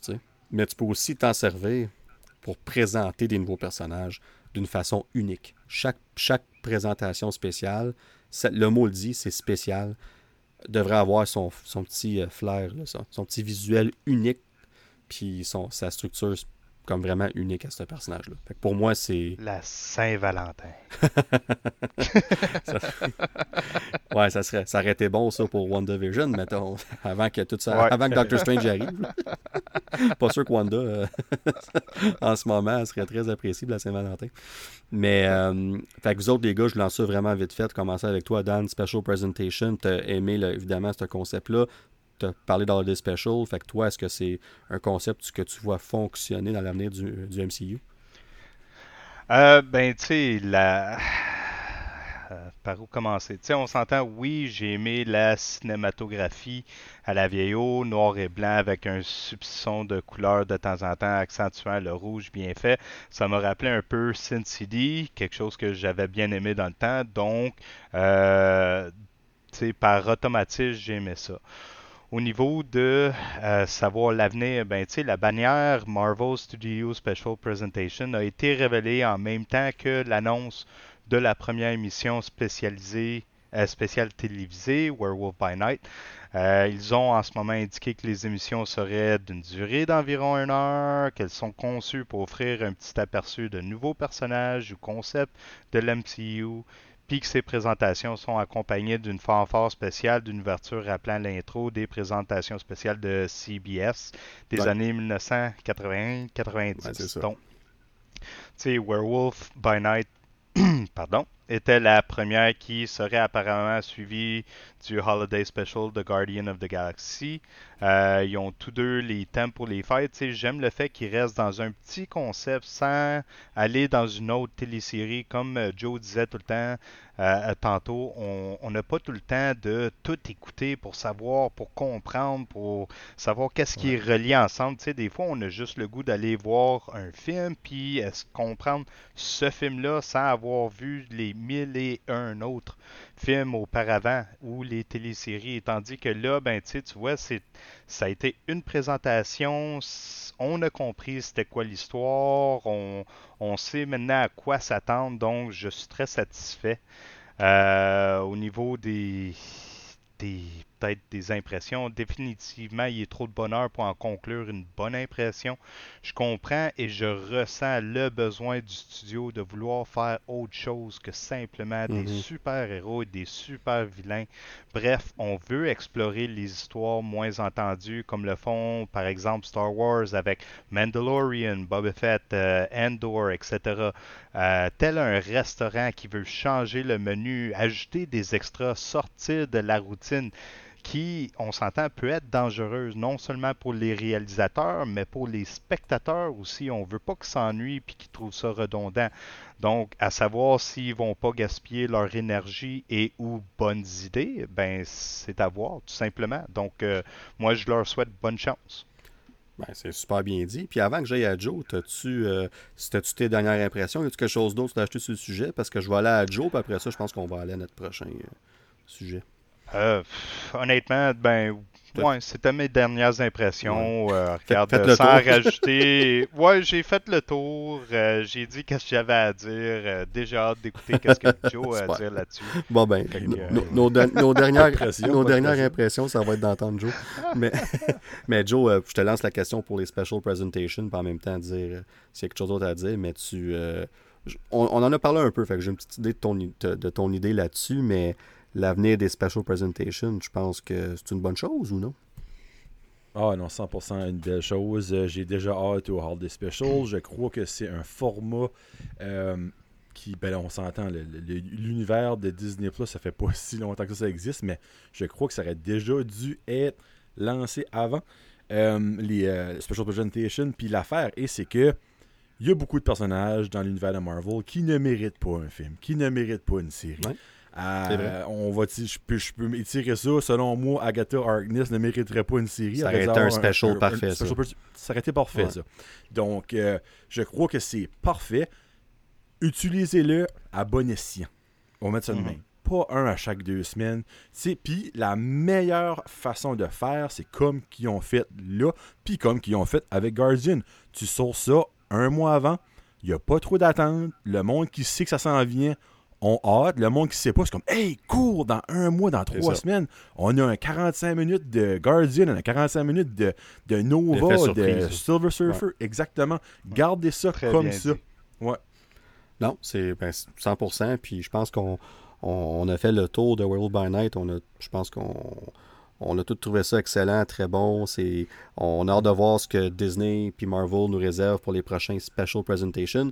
Guardians of the Galaxy Holiday Special euh, dans quelques semaines à peine, dans trois semaines dans le fond. Fait que euh, je sais que Joe y aurait préféré une semaine deux plus tard. Euh... Bon, sur ça, Daniel, on passe à She-Hulk. tu vois, j'ai juste dit ça pour que tu fasses la transition parfaite vers She-Hulk. triggerer mon maudit. Mais t'as raison, Joe. C'est comme tu disais tantôt, le less is better. Là. Non, tout à fait. Ouais. Ben là, écoute, t'as fait le le segway parfait vers She-Hulk. Je peux pas revenir en arrière. Fait que on va aller vers She-Hulk. Euh, c'est notre, ah notre prochain sujet.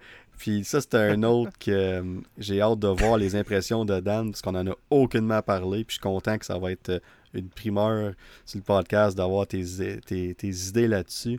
je vais commencer. je, vais, je vais aller de l'avant premier. Puis She-Hulk, là. Les boys sur Discord, préparez vos commentaires, ça commence. Euh, on, vous aime, on vous aime. Puis ben c'est, ce que j'ai aimé de cette série-là, puis tu viens de le dire, Joe, c'est les, débats qu'on a eus, puis les, les, conversations. Puis c'était ça le but du show. Le show lui-même nous le dit en pleine face. C'est comme littéralement, tu sais. Puis euh, j'ai aimé ça de, de, de, voir les différentes opinions. Je trouvais que c'était le premier show vraiment, le premier projet Marvel, que vraiment, il y avait des idées de tous les côtés. Puis pour moi, j'ai trouvé ça fascinant. Euh, est-ce que j'ai aimé tout de la série? C'est loin d'être une série parfaite, mais j'ai vraiment. Moi, moi pour vrai, puis j'en parlais avec euh, Joe entre puis d'autres personnes aussi. Euh, j'ai un de mes, bons amis, Butch, on salue, que lui avait un peu de misère avec les dernières séries. Je pense euh, à Miss Marvel puis Moon Knight, c'en est un qui n'avait pas trippé nécessairement. Puis là, il a écouté She-Hulk puis il avait du fun à l'écouter semaine après semaine. C'est pas grandiose, c'est rien de, de comme ah, j'ai Chris hâte la prochaine semaine pour voir ça. C'était juste que c'était à demi-heure de la semaine où c'était léger, c'était le fun. Puis il y avait plein de petites connexions avec le MCU à gauche et à droite mm-hmm. qui étaient vraiment le fun. Puis ce show-là, il faut le prendre comme que c'est, tant qu'à moi. Puis on dirait que peut-être je m'attendais à ça depuis un certain temps, donc j'étais comme entre guillemets préparé à ce show-là, on va dire ça comme ça. Euh, mais j'ai vraiment. Moi, j'ai aimé ça. Moi, pour vrai, là, ça a été. Euh, honnêtement, il y a peut-être un épisode ou deux que j'ai trouvé bien, sans plus. Mais overall, ça a bien parti avec le premier épisode.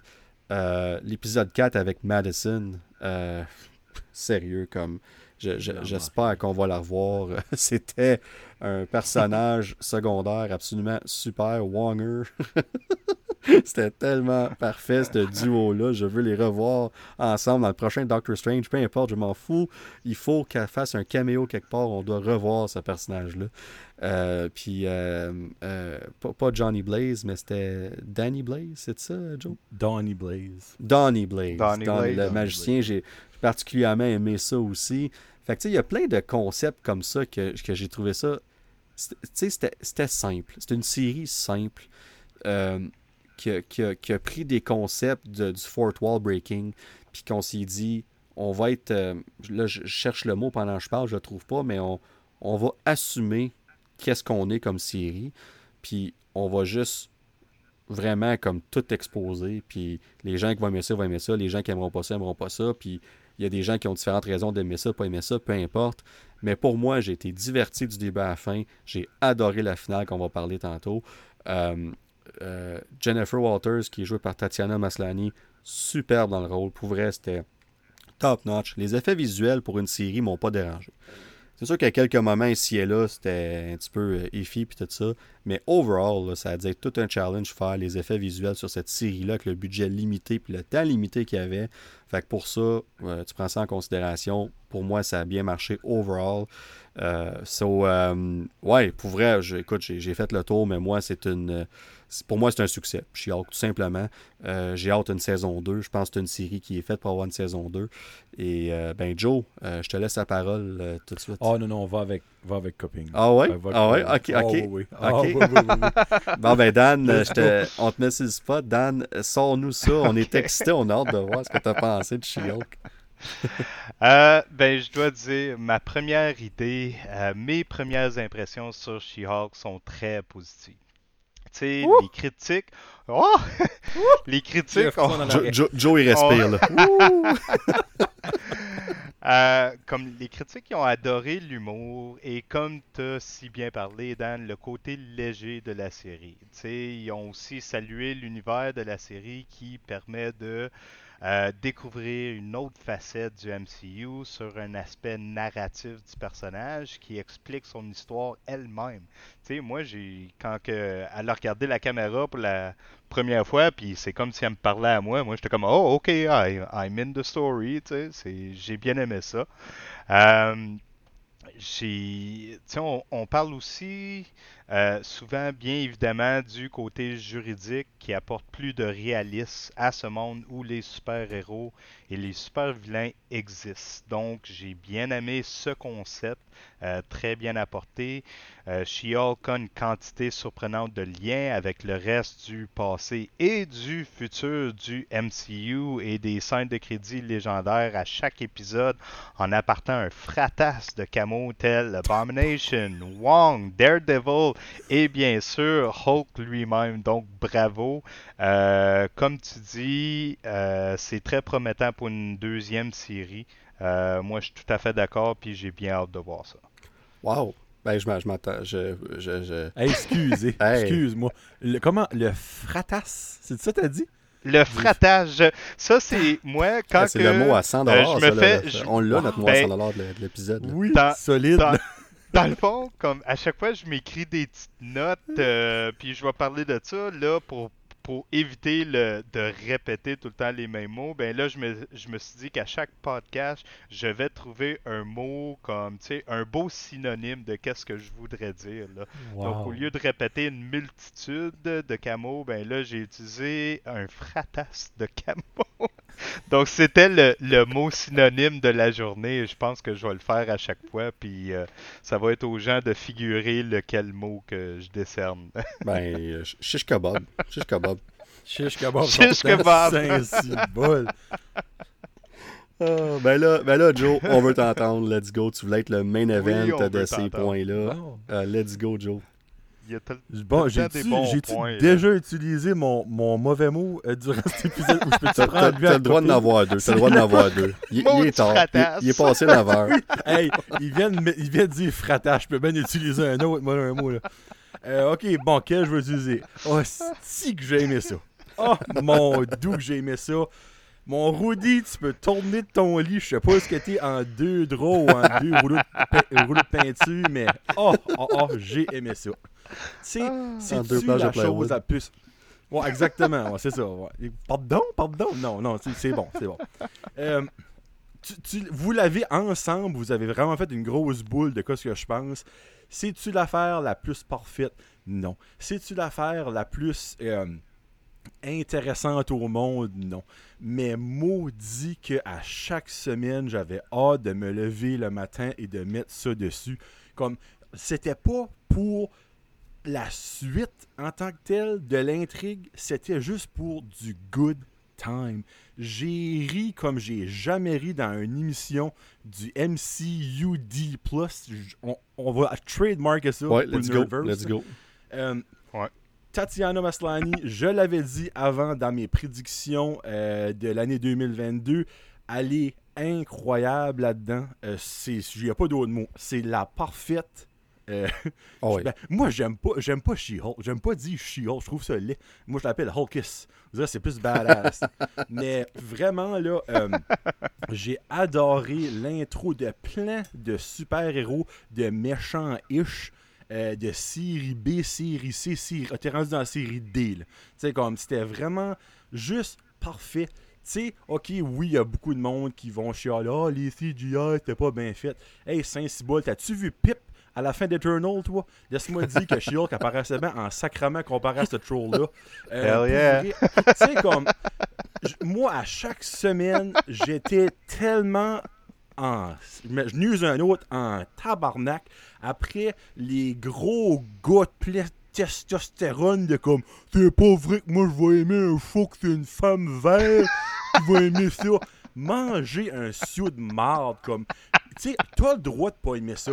Mais si t'aimes pas ça, écoute-les pas, passe à d'autres choses, va écouter les feux de l'amour, quelque chose d'autre, pour te monter la testostérone. C'est pas fait pour toi. Au lieu d'à tous les semaines de pas écouter la Christie d'épisode, mais de mettre un zéro sur IMDb ou d'aller chier sur Rotten Tomato ou d'aller sur Twitter comme ça m'a tellement fait chier. Donc, la seconde qu'il y a une personne qui parle en mal de She-Hulk, je venais hors de moi-même. C'est pas parfait. Moon Knight t'es pas parfait, WandaVision t'es pas parfait, Loki t'es pas parfait, il y a rien de parfait sur la Terre. Prends ce que c'est, pourquoi ce qui donne that's it, that's all. Si t'as pas aimé ça, passe à d'autres choses. Tu vas peut-être capoter sur Secret Invasion. Tu sais, comme, t'as le droit de pas aimer ça, mais forme ta gueule à un moment donné. Tu sais, comme que Patrick Huard dirait, si t'as rien dit, forme ta gueule. Mais tu sais, le fait que tu comme, hey, moi je trouve pas que ses cheveux sont beaux, ça pas de la vraie. Who gives a shit que ça n'a pas de la vraie, ses cheveux? C'est du CGI. As-tu déjà vu une femme de 6 pieds 9 vert? Ben non, ça n'existe pas en vrai. Tu sais, comme quoi ce que tu veux, je te dis. She-Hulk, c'est excellent. Ça fait du bien écouter mets ta brain à off, tu vas rire. Puis Caroline, il y a des caméos Daredevil et dedans Jésus-Christ. Puis comme moi, le monde qui dit comme Hey, c'était bon à cause de Daredevil. As-tu écouté The Book of Boba Fett? Dans le fond, toi, c'est parce que Mandalorian Ted Neck t'as trouvé ça bon. Tu sais, lâche-moi ces Christy d'arguments de dinosaures-là. On est en 2022. Une femme a autant le droit d'être une super-héros. Miss Marvel, c'était la même maudite affaire. Puis en plus, là-dedans, il y avait de la religion qui embarquait là-dedans. Une maudite chance que euh, Tatiana Maslany n'était pas euh, euh ou d'autres choses. On sacrifice, je sais pas ce qui serait passé. Juste aimez ce qu'on vous offre. Si vous aimez pas ça, passez à d'autres choses. On n'arrête pas de le dire qu'il y a quasiment trop de choses. On sait plus où mettre la tête. Donc, crime. Good for you si t'aimes pas ça. Une chose de moins de baderie. Va écouter d'autres choses. Va écouter la lutte. Va écouter Raw. J'ai su que tu vas aimer ça. Des gros gars plein de sueur qui se frottent. Ça fait go. Sorry, ça fait du bien. Amen. Wow. Wow, Joe. Good job. Hey, où mon marqueur de euh, réaction là, pour applaudir à ça? Écoute, euh, mais Joe, je, pouvais compter sur personne d'autre que toi pour donner tes opinions honnêtes et je t'admire et je t'adore pour ça. Euh, puis pour, pour aller de l'avant avec ça. Puis tu as bien fait aussi de mentionner Rotten Tomato, puis particulièrement IMDb, parce que c'est là que la très grosse quantité de ces moineaux-là y était. Tu sais, puis c'est. Tu donnes un. un, comment tu appelles ça là, quand, quand tu. Euh, tu, tu euh, critic bomb, ou il y, a un terme pour ça, là, tu sais, que, que tu. Dans le fond, tu vas juste donner un 0 sur 10 ou un 1 sur. Ben, tu peux pas donner un 0, mais 1 sur 10 puis ou un 1 sur 5, peu importe, juste parce que tu, un, t'as même pas écouté l'épisode dans trois quarts du temps, ou c'est juste vraiment parce que ça fait pas ton affaire. Tout ce que tu viens de dire ben se ben, représente. la soirée avant que She-Hulk sort, avant que ça sorte, oui, c'est ça que je dis, exactement. C'était un 4 sur 10 sur IMDb. Il y a personne qui l'a vu. Puis il y avait des milliers de. Il y en avait plusieurs, là. Oui! C'est comme. Et, oh mon dieu, je, suis sans mots pour ces innocents-là. Comme, prenez du temps de votre vie pour faire ça. C'est à quel point vous aimez pas les femmes. Puis vous, en tout cas, moi, ça me chaville. Tu sais, moi, je vais vous le dire honnêtement. Moi, à chaque semaine, que ce soit Andor, que ce soit euh, des émissions comme euh, House of the Dragon, les, émissions Disney Plus, je vais sur MDB. Moi, j'ai mes propres notes. She-Hulk, j'ai. Euh, la majorité, c'est des 9. J'ai quelques 10, puis j'ai 2 8 sur mes épisodes. Pour moi, ça joue là-dedans. Overall, je donne un 9 sur 10 à l'émission. Encore une fois, c'est pas parfait. Oui, il y a des bouts que j'étais comme 1, il y a des épisodes que j'étais comme 1, mais les bons bouts étaient excellents. Puis tu sais, il faut, donner à César ce qui revient à César. Comme je comprends que tu peut-être pas tout. Il y a du monde qui a détesté la finale. Selon moi, c'est la meilleure finale de n'importe quelle émission de Disney Plus qui existe à ce jour.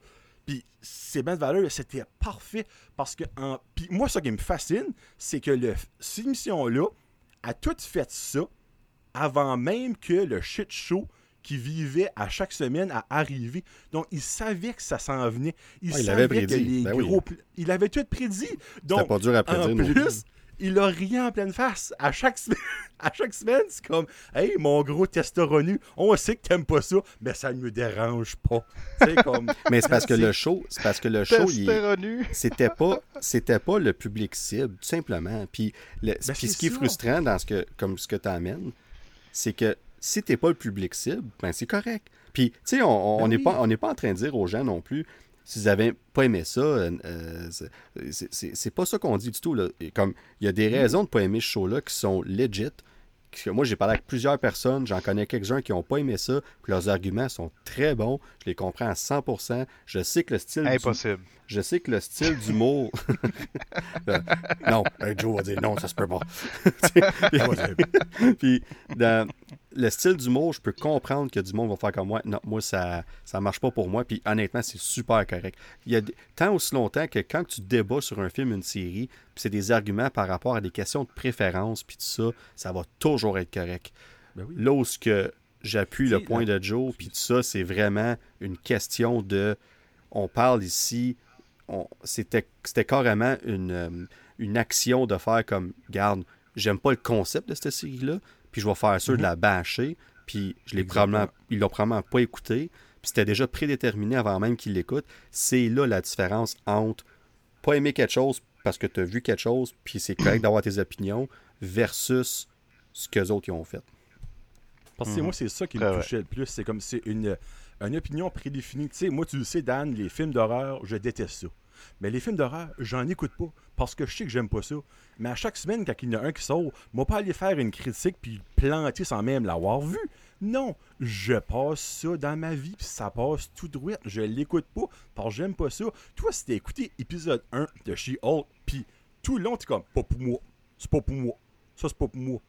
Ben, good, buddy, t'as le droit mais écoute pas les huit autres qui s'en viennent juste pour chialer puis pour chier là-dessus. Tu sais, c'est juste ça qu'elle l'affaire. C'est comme, je peux comprendre, puis j'ai, moi j'ai des amis qui l'ont écouté puis ils ont pas trippé. Puis les arguments qu'ils m'ont dit, ils ont le droit. Comme eux autres, ils aimaient plus un univers, ben pas un univers, excuse, un Marvel plus sérieux. Pour eux autres, c'était trop drôle pour Marvel. Puis je suis comme, ben, ok, c'est correct. Moi, Absolument, c'est ça que ben, tu imagines. Moi, si tu m'arrives avec un argument et tu me dis, non, c'est une femme, Ouais, pis. Bah, ben là, Iron Man, c'est un homme.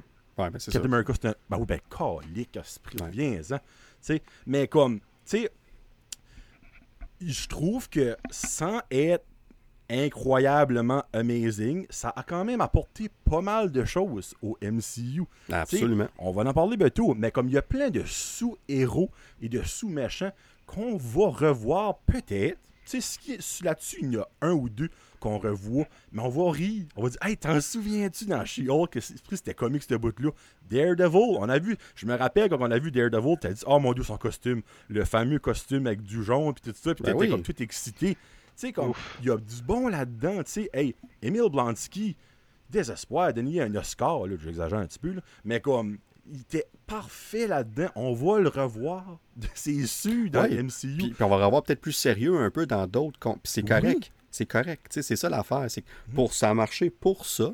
Puis t'as raison, là, Joe. Le, rôle de Emile Blonsky Abomination. Mais encore là, je comprends que tout le monde va dire Ouais, mais moi, Abomination, je le veux menaçant. Puis c'est correct. Il va avoir son moment pour ça. Il mhm. va l'avoir. Mais en ce moment, c'était pas Abomination qu'on focusait dessus. C'était c'était Emile Blonsky, puis où ce qui est rendu dans sa vie après toutes ces années-là. Puis ça fitait parfaitement dans le show. Puis là, à la fin, il s'en va avec, euh, avec Wong, puis on verra ce qui va arriver. Puis ça se peut qu'on le revoie dans un prochain Shang-Chi ou un prochain série ou un prochain film, puis il soit ultra menaçant. Puis ça va fonctionner quand même, parce que là, on est rendu ailleurs dans son développement. Tu sais, fait qu'il faut, faut en prendre pas en laisser. Mais le show en tant que tel se prenait pas vraiment au sérieux, mais en même temps, tu l'as super bien dit, se prenait assez au sérieux pour introduire beaucoup de petits concepts et de personnages il va avoir un impact dans l'MCU, peu importe le niveau de l'impact, dans un, avenir rapproché. fait que c'est. Euh, non, écoute, je suis 100% euh, d'accord là-dessus.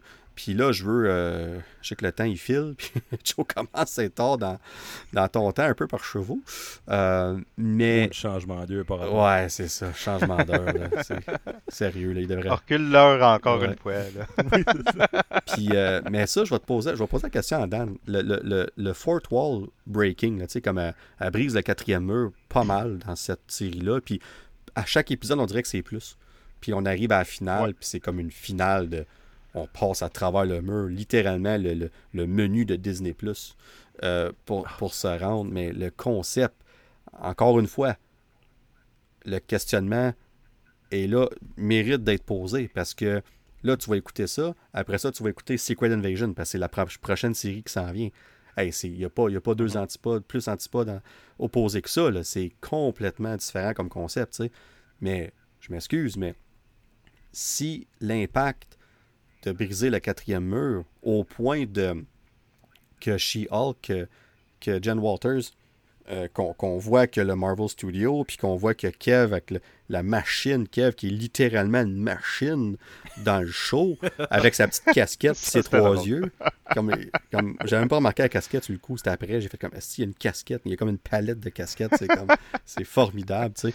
Mais je, peux comprendre, sinon c'est comme moi, mais ça fait pas de sens. Mais écoute, tu as le droit de penser ça. Mais, mais sérieusement, ben ce que la finale te dit, c'est que ce show-là, c'est un show bien léger à prendre. Prenez pas ça trop au sérieux. Puis quand vous allez écouter d'autres choses, c'est bien correct parce que ça va être un style tellement différent que vous penserez même plus à She-Hulk. Puis quand on va revoir She-Hulk dans les Avengers ou tout ça, elle va pouvoir ramener ce charme-là, puis le, le Fourth Wall Breaking, mais ça ne sera pas au même niveau. Puis guess what? Mhm. Ça va super bien fitter avec le reste. Ils vont trouver une façon que ça fitte. Ils le font toujours.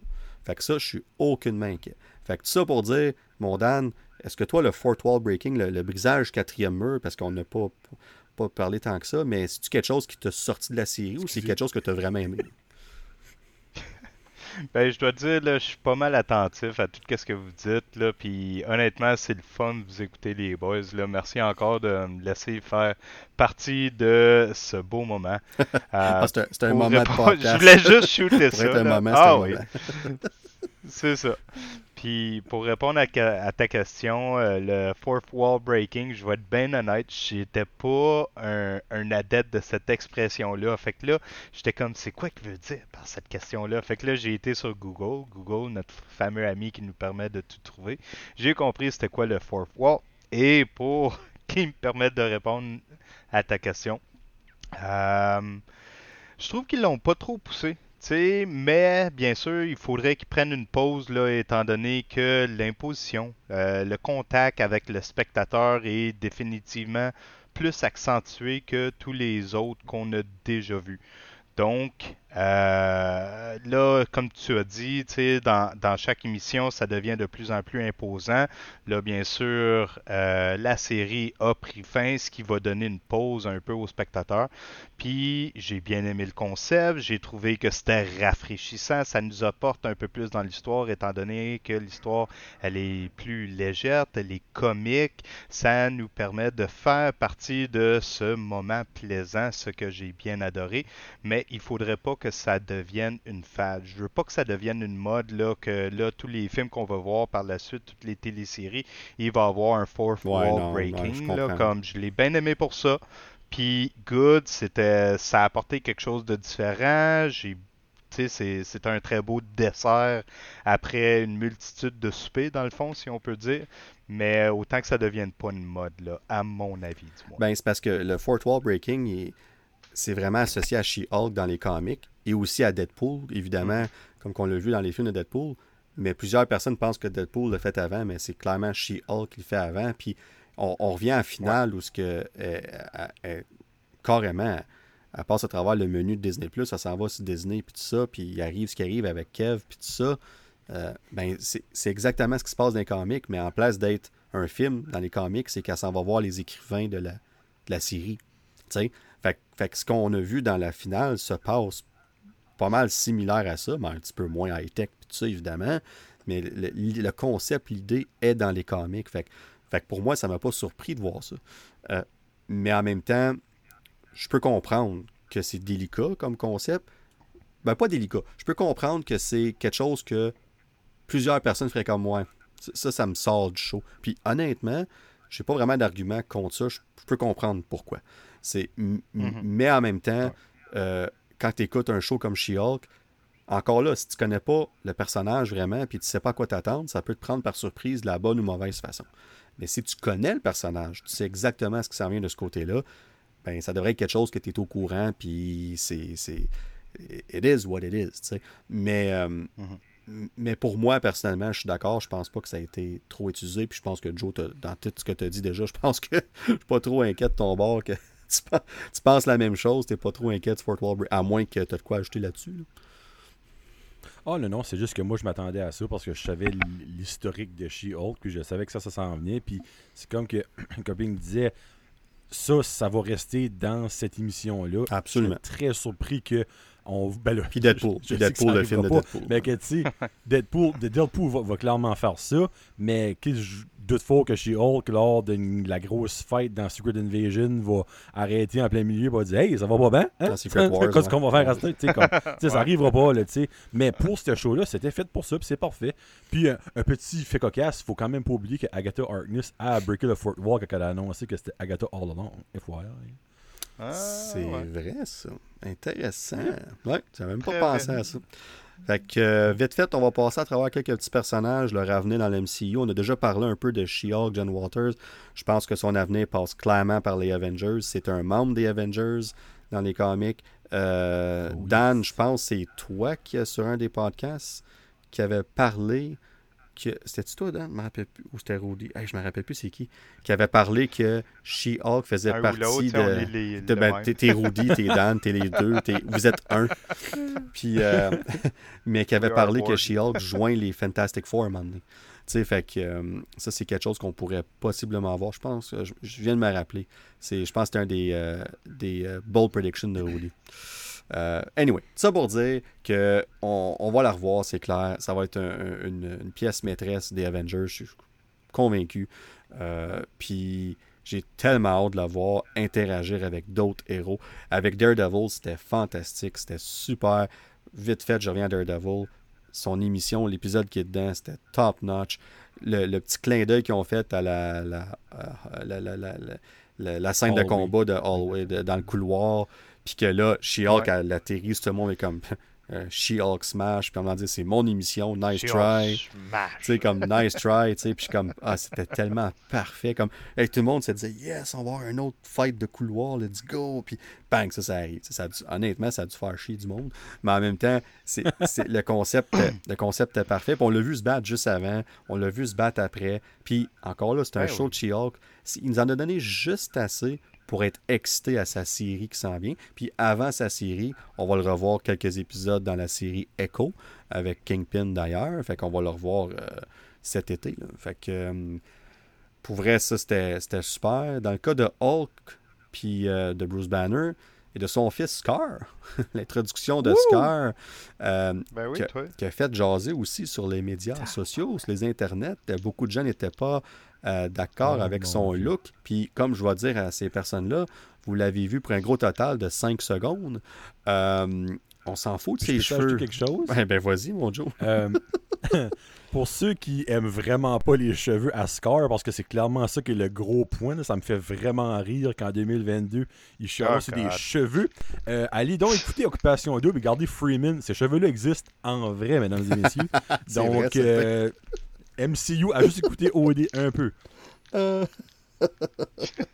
hey, référence d'OD. Euh, du go, fait, on aura tout vu dans le podcast. Euh, mais sérieux, Freeman, on te salue. Dans tout... Oui, salut Freeman.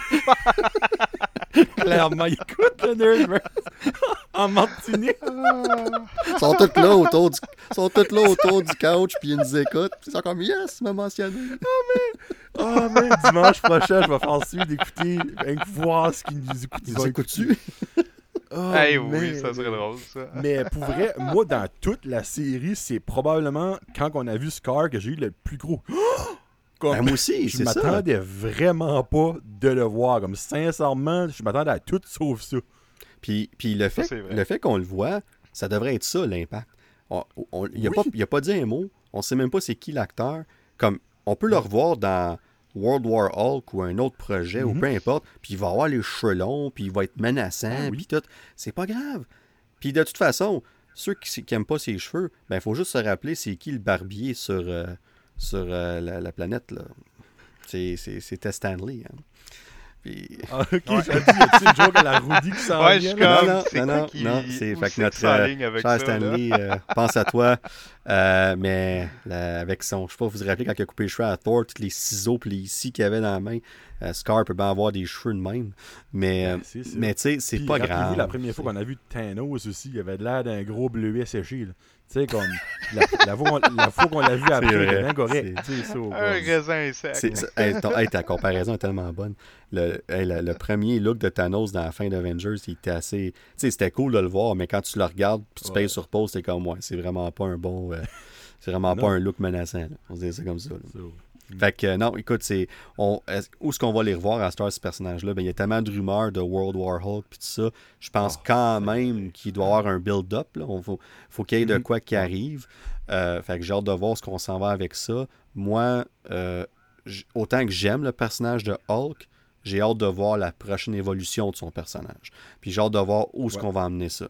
Puis euh, c'est ça qui m'intrigue le plus. Puis j'espère qu'on va changer la formule un peu. Pas que j'aime pas Smart Hulk, au contraire, quand je le vois à la télé, euh, c'est correct, mais je pense qu'un peu de changement, là, ça, ça, ferait du bien.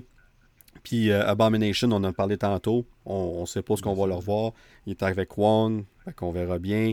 Puis, tu sais, de voir des personnages comme Nikki, puis Pug, puis Madison, tu sais, ces personnages-là, c'était ça, ça, démontre la simplicité de ce show-là, mais comme j'avais hâte de voir ces personnages-là chaque semaine.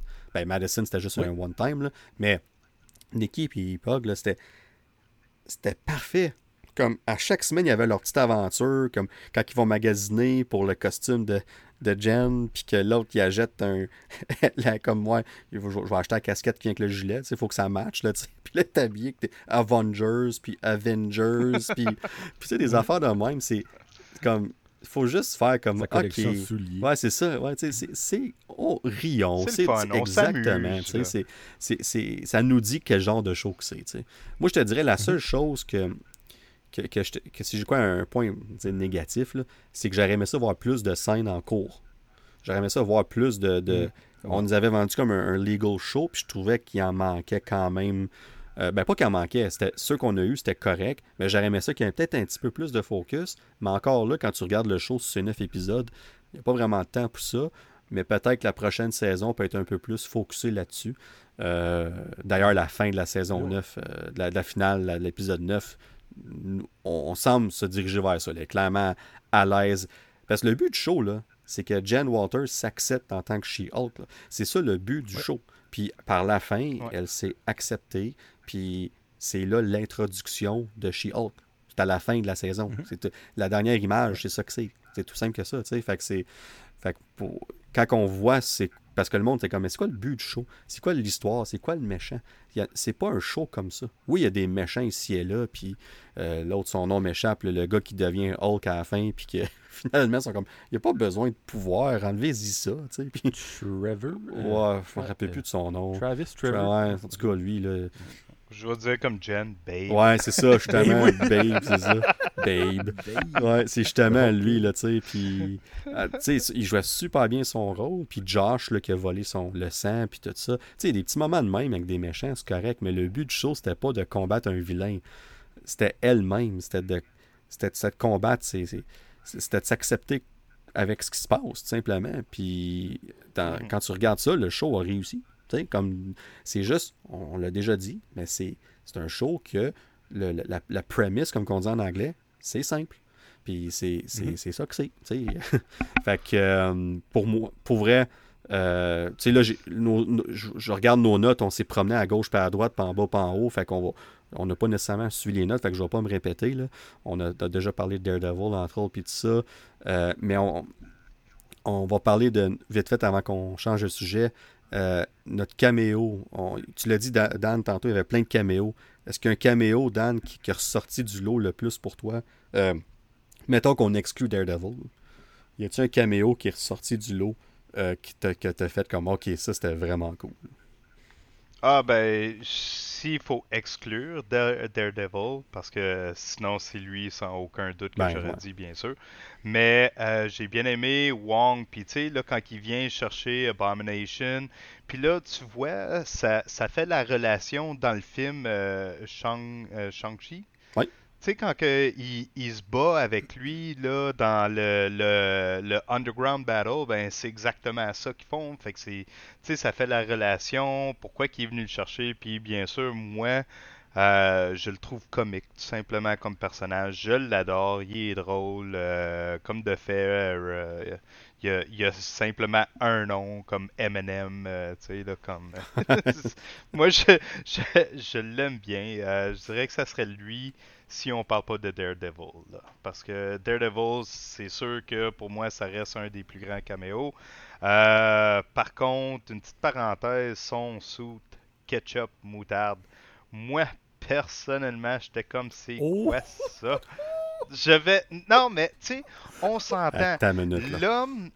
Non, non, non, non, non, non. Excusez-moi, moi je ne voulais pas voir cela. La raison aussi de mon argument est que n'oublions pas, il se fait faire son soude par un des plus grands designers pour les super-héros. Non seulement ça, avec l'allure de ce designer-là, le gars a du style. Pourquoi ketchup moutarde comme ça? Come on, rapporte-moi le rouge. Moi, j'aime le plein rouge de Daredevil et c'est ce que je veux. Sûrement, vous allez m'apporter d'autres bons arguments, d'autres bons points. Mais reste que moi, quand j'ai vu le shoot, j'étais comme non. Wesh. Je vais avoir un hot dog. Ben, ouais, c'est ça. Ben, ben, honnêtement, est-ce que c'est le plus beau saut? Non, c'est pas ça. Puis moi, mon ah, seul argument que je vais te donner, c'est pas compliqué. c'est que c'est le, c'est le costume original dans les comics. Puis on a trouvé une façon de, de, de l'introduire dans l'MCU sans que ça soit comme problématique, puis que ça soit quétaine. C'était le show parfait pour introduire ce costume-là, puis de faire un bon clin d'œil au costume original de Daredevil, parce que je suis d'accord, d'un comic, le costume jaune et rouge, euh, c'est pas mon préféré, loin de là. Mais, mais, mais de, de, voir comment est-ce qu'on l'utilisait, puis pourquoi. Puis oui, la question du, euh, du designer, puis tout ça, sure. Tu sais, comme, encore là, il n'y a pas d'autres raisons, puis je, vais t'avouer que je n'ai pas vraiment d'argument contre ça. Fait mais, mais overall, c'est moi, je pense que c'était la place pour faire ça. Puis quand on va arriver dans, dans Echo, ben, est-ce qu'il va y avoir ce costume-là au début, puis qu'après ça, il va en avoir un nouveau? Euh, moi, de ce que j'ai entendu, dans Echo, il y a un autre costume. Euh, mais comment est-ce qu'on va faire ça, je ne sais pas. Euh, puis dans Daredevil Born Again, il va y avoir un autre costume. Moi, je pense que Daredevil Born Again, c'est là qu'on, par la fin de cette série-là, ça va être son costume. Il va avoir finalement son vrai costume qu'il va avoir dans l'MCU à partir de, ce temps-là. Parce que dans, les séries Netflix, oui, il y a un costume rouge et, noir, mais c'était. Ça manquait de pop de couleur, c'était simple, c'était sharp pareil là, pour une série Netflix, mais, mais comme Marvel, ils vont lui donner le costume. Là, puis c'est. Je pense qu'on va nous. On va nous faire patienter un peu avant de se rendre là. Puis quand on va arriver à ce moment-là, comme il va savoir le DD sur son gilet, le Daredevil, comme c'est comme super emblématique. C'est comme si tu enlèves l'araignée. c'est comme si tu enlèves l'araignée à Spider-Man. Comme, hey, comme, il n'y a pas personne qui a pensé mettre un DD, euh, Daredevil, sur son suit avant. Netflix ne l'a pas faire ça. Il faut que ce soit trop. faut que ce soit réaliste. Là, Mais là, Marvel, ils vont le faire. Puis on va s'aligner vers ça. Fait que moi, j'ai, moi, je suis I'm in for the ride, comme qu'on dit. Là. Mais euh, écoutez, c'est, est-ce que c'est le plus beau costume? Non, vraiment pas. Mais j'ai trouvé le clin d'œil vraiment le fun. J'ai trouvé ça cool. Non, j'ai. Oui, j'avoue, j'ai bien aimé le clin d'œil, mais euh, je sais pas pourquoi. Moi, je, je l'aurais préféré sur un autre concept, tel, on va dire, euh, le designer, il l'avait sur le, le support, puis là, il apportait Matt Murdock, puis il dit, puis qu'est-ce que t'en penses? Puis là, ben, il regarde le costume, il est comme, it's nice, but I don't know, maybe we should go all red, tu sais, là, go all in. Puis ça aurait été une nouvelle manière qui aurait pu euh, introduire l'ancienneté, mais on est en 2022, ça va à 2023, tu sais, on fait un redesign. Et peut-être qu'il n'est pas fini encore. Peut-être qu'il est arrivé avec euh, de Frogman ou peu importe, là, Leapfrog, que, dans l'épisode 8, ce qui est arrivé, il a dû prendre le costume mm-hmm. qui n'était pas fini encore. Puis il a dit, ben je vais, tu sais, je peux, je peux pas aller en, tant que Matt Murdock euh, euh, parce qu'il s'est fait kidnapper, le, designer, qui d'ailleurs que j'adore son personnage. Là. Sérieux, l'acteur qui joue, il est sa coche. Comme ce personnage-là, ah c'est super. Quand que Jen a dit, euh, dit Tu vas-tu me reprendre comme. Puis il est comme ah, Non. non. comme c'est tellement parfait, ces line delivery puis tout ça. Puis, fait que, anyway, j'ai pour vrai, overall, on, on, on, répétera pas, mais série parfaite, non. Mais pour moi, ça a touché les, bonnes cordes. C'était le fun, c'était simple, c'était efficace. Euh, mon caméo préféré, pour vrai, je l'ai dit tantôt, moi, c'est Madison. Euh, je m'attendais pas à ça. Euh, j'ai tellement ri cet épisode-là. Comme sérieux, j'en braillais. Comme c'est, ça a tellement marché. Puis dans, Donnie Blaze, là, puis tout ça. Il y, a plusieurs choses pour moi qui ont vraiment marché. Ah, je l'avais oublié. Mais, mais Madison, là, comme. Même. Euh, et, comment il s'appelle le, gars qui est immortel C'était quoi son nom? Mr. Immortal. Mr. Immortal. Moi, c'est le mien, ça. OK, ben, ok, ben dans ce cas-là, je, dans ce cas-là je, je, vais te laisser, je, vais, je vais finir puis je te laisse parler, mais j'ai adoré celle-là aussi. Mais euh, pour moi, Madison, elle, gagne. Euh, elle gagne. J'ai pas le choix, elle m'a fait broyer ma vie. Fait que, ben là, Joe, euh, à j'ai volé le punch, mais décris-nous ton caméo préféré. Ben, moi, j'ai deux mentions honorables. Il y a Madison, que c'était un hit. Là, vous direz, vu que tu l'as dit, je vais la mettre comme mention honorable. Puis il y a Porcupine, pareil, qui m'a vraiment fait rire. Là. qu'il enlève, enlève son masque, puis il est là Oh, ah, ça, c'était drôle. puis ben, euh, Mr. Immortal, moi, quand il se maudit en bas, quand, il, il saute en bas. il, saute en bas de la vitre, là. J'ai tellement ri. Mais j'aime juste le concept de cette ben c'est pas un héros. Il n'y a, aucun pouvoir autre que juste pas mourir. Il est juste. Il fait penser à un ragdoll. Mais il m'a juste tellement fait rire. J'ai juste accroché sur lui. Mais euh, clairement, lui, on le verra probablement pas dans, dans, dans la fête de Secret Wars. Mais euh, moi, j'ai juste adoré ce personnage-là. Ça m'a juste trop fait rire. Enfin, j'avais jamais entendu parler de lui. Puis ça. Puis j'ai fait un petit peu de recherche après. Puis c'est vraiment un un genre de héros. Là, il, est dans les comics puis tout. Là, moi, c'est Mr. Immortal qui est mon, euh, mon coup de cœur. Bon, puis euh, Joe, je, je, vais te laisser closer de ton bord euh, She-Hulk. As-tu des dernières paroles que tu veux dire ou tu as tout dit auparavant? Ben, la seule chose que j'ai pas dit, c'est amenez-moi une saison 2. Je veux une saison 2. C'est parfait. C'est du easy listening. C'est juste bon. C'est facile à écouter. Tu vas rire. Puis, ben, c'est la parfaite série pour mettre des petits personnages Absolument. saupoudrés. C'est, c'est juste, c'est juste bon. C'est juste bon. C'est comme je disais tantôt. Sur, on va dire, on a vu 10. On va mettre je vais chiffre 10. Sur les 10, il y a deux qu'on revoit. Mais Colin, ils auront eu leur mini special presentation dans She-Hulk.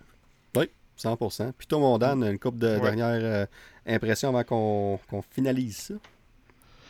Euh, écoute, j'ai bien aimé la, la série, puis n'importe qui qui dit Ah, c'était pas bon, ben regarde, euh, va regarder d'autres affaires. tout simplement, là, euh, à un certain moment donné, c'est pas pour rien non plus qu'ils euh, ont décidé de faire la fin de la manière qu'ils ont décidé. C'est pour dire, ben regarde, là, on, est, on vous donne, on vous donne, on vous donne. Là, on a le goût de faire quelque chose, on a le goût de s'amuser, on a le goût d'avoir un peu plus de léger. Non, moi, je veux pas avoir une grosse fin comme qu'on fait d'habitude. Ah ouais, ou moi, les lumières, je veux qu'on fasse ça en journée. Le méchant, il a pas ses pouvoirs, il s'en va juste en dedans. Bref, ils ont pris une décision de comme on prend un break, on s'amuse, tu sais, il, veut, pas, il faut qu'ils aiment ce qu'ils font pour les spectateurs, tu sais, s'ils n'ont pas de plaisir à faire ça, ben, on n'aura jamais un, résultat satisfaisant, puis on, va le voir dans, dans les films, dans les téléséries qu'ils n'ont pas vraiment mis leur cœur. Là, ils ont eu du plaisir, puis on le voit non seulement au, au au niveau des acteurs, la manière qu'ils font leur rôle, mais on, le ressent que au niveau de la production, l'équipe a eu un plaisir à faire ça. Puis moi, comme euh, comme je dis, j'ai bien aimé ça. Ça a été très positif. Euh, puis tout simplement, euh, comme la bonne terminologie anglaise, it's a breath of fresh air. Donc, moi, c'est tout ce que j'ai à dire à ce niveau. Ben, c'est super bien dit. Puis j'ajoute à ça un petit 30 secondes. Euh, c'est. C'est quoi Ce show-là nous a été vendu comme étant un sitcom. Puis quand on écoute un sitcom, hmm. sitcom, t'écoutes ça pour l'épisode que t'écoutes. T'écoutes pas ça pour la connectivité, puis la longue histoire, puis tout le kit. Quand t'écoutes ton sitcom le jeudi à 4h30 ou whatever, t'as juste hâte d'avoir ta demi-heure de bons moments, puis de rire, puis de retrouver les personnages que t'aimes. Puis hmm. oui, il y a des choses qui pay off au bout de la ligne, mais tu regardes pas ça pour ça. Puis ce qui est arrivé avec She-Hulk, c'est qu'ils n'ont pas eu le choix de mettre certains éléments de connectivité puis tout le kit. Puis honnêtement, c'est peut-être ça qui a fait un peu mal, entre guillemets, au show. Parce que quand il y en avait, les gens s'accrochaient à ça. Puis finalement, c'était pas ce qu'ils pensaient qui était le dénouement ultime de ça. Puis, mais au, au bout de la ligne, c'est un sitcom. Ça a été vendu comme ça. C'est ça que ça devait être. Encore comme on a dit, si l'humour marche pas pour vous autres, c'est correct. C'est pas le genre d'humour. Moi, il y a des comédies que j'aime pas puis que d'autres m'en aiment. C'est normal. Le côté comédie, là, c'est toujours. Euh, ça, peut être euh, tricky, là, parce que c'est pas évident de faire rire tout le monde tout le temps. Tu peux juste pas. Mhm. C'est même les humoristes aussi. Fait que moi, je pense que le but de ce show-là, c'est d'être un sitcom. Puis peut-être que la saison 2, ils sont encore plus un sitcom, puis il y a moins de connectivité entre les épisodes. Puis c'est peut-être ça la solution aussi, là, pour que les gens aient moins d'attentes et qu'ils savent exactement à quoi s'attendre. Fait que. Euh, ben écoute, euh, je pense qu'on peut closer le sujet de She-Hulk. Ça, a été tabarouette. Ça a été tout un, tout un sujet intéressant. on est allé dans toutes sortes de directions. Puis à ceux qui nous écoutent, euh, vraiment, comme on, le répète, là, c'est nos opinions qu'on donne. Vous n'avez pas aimé ça, c'est correct. C'est pas grave. Mais ça a juste tombé que les trois sur le podcast. Lui, Dan, il est comme non, non, non, moi je suis pas diplomatique. ça, c'est un job à Dan. Euh, mais ça a juste tombé que les ben trois on aimait ça. Moi, les, les, les, trois, euh, ben oui, c'était des jokes évidemment. évidemment. Hein, Dan, c'est des ah jokes. Oui, oh oui, oh oui. oui, oui, oui. Sure. on va mettre ça au clair mais euh, mais c'est ça. Puis ça a juste tombé que les trois, on s'est entendus. Moi, je m'attendais à ce qu'il y ait plus de débats. Ben, Joe le savait, mais Dan, je ne savais pas comment m'attendre. Pour j'avais aucune idée. Fait que, euh, écoute, c'est, c'est it is what it is. Puis là, ben, le temps, il avance, euh, les boys, puis je sais que Joe, il étire le temps pas mal. Fait que, qu'est-ce que vous en dites si on, parle vite fait de Black Adam, on, on donne nos opinions générales, le, le, film, évidemment, est arrivé après 15 ans d'attente. Fait que je vais vous parler un peu du box-office. ouais, après 15 ans. ouais, c'est ben ça, exactement. On va en reparler dans une couple de minutes. Fait qu'on n'ira pas en gros détails. Euh, puis je pense, je pense que nos résumés du film vont expliquer pourquoi que ben, il n'y a pas de temps. On n'en parlera pas une heure. On va dire ça comme ça. Euh, mm. on va aller avec le box-office pour commencer.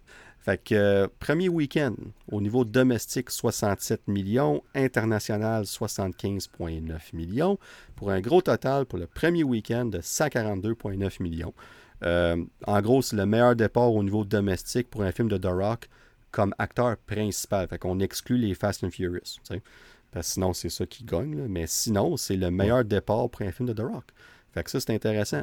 Euh, il a fait mieux que Shazam aussi. Fait que ça, intéressant aussi. Euh, même chose qu'Aquaman, je pense qu'il y a quelques cent mille de différence. Fait que pas mal la même chose. Puis Aquaman, il a fini par faire un milliard, mais il y a un mille. Black Adam ne fera pas un milliard, pour m'en parler dans pas long. puis malgré le, bon départ, bon, on, est loin, comme si on parle de Batman, exemple, ça avait fait 128,5 millions au niveau domestique. Fait qu'on était à moitié quasiment de ça. Fait qu'on est loin de ce total-là. Puis à ce jour, après trois fins de semaine, ça fait deux semaines et demie que le film est sorti. Quasiment trois semaines. Le film est rendu à 319,7 millions au box-office total, donc international.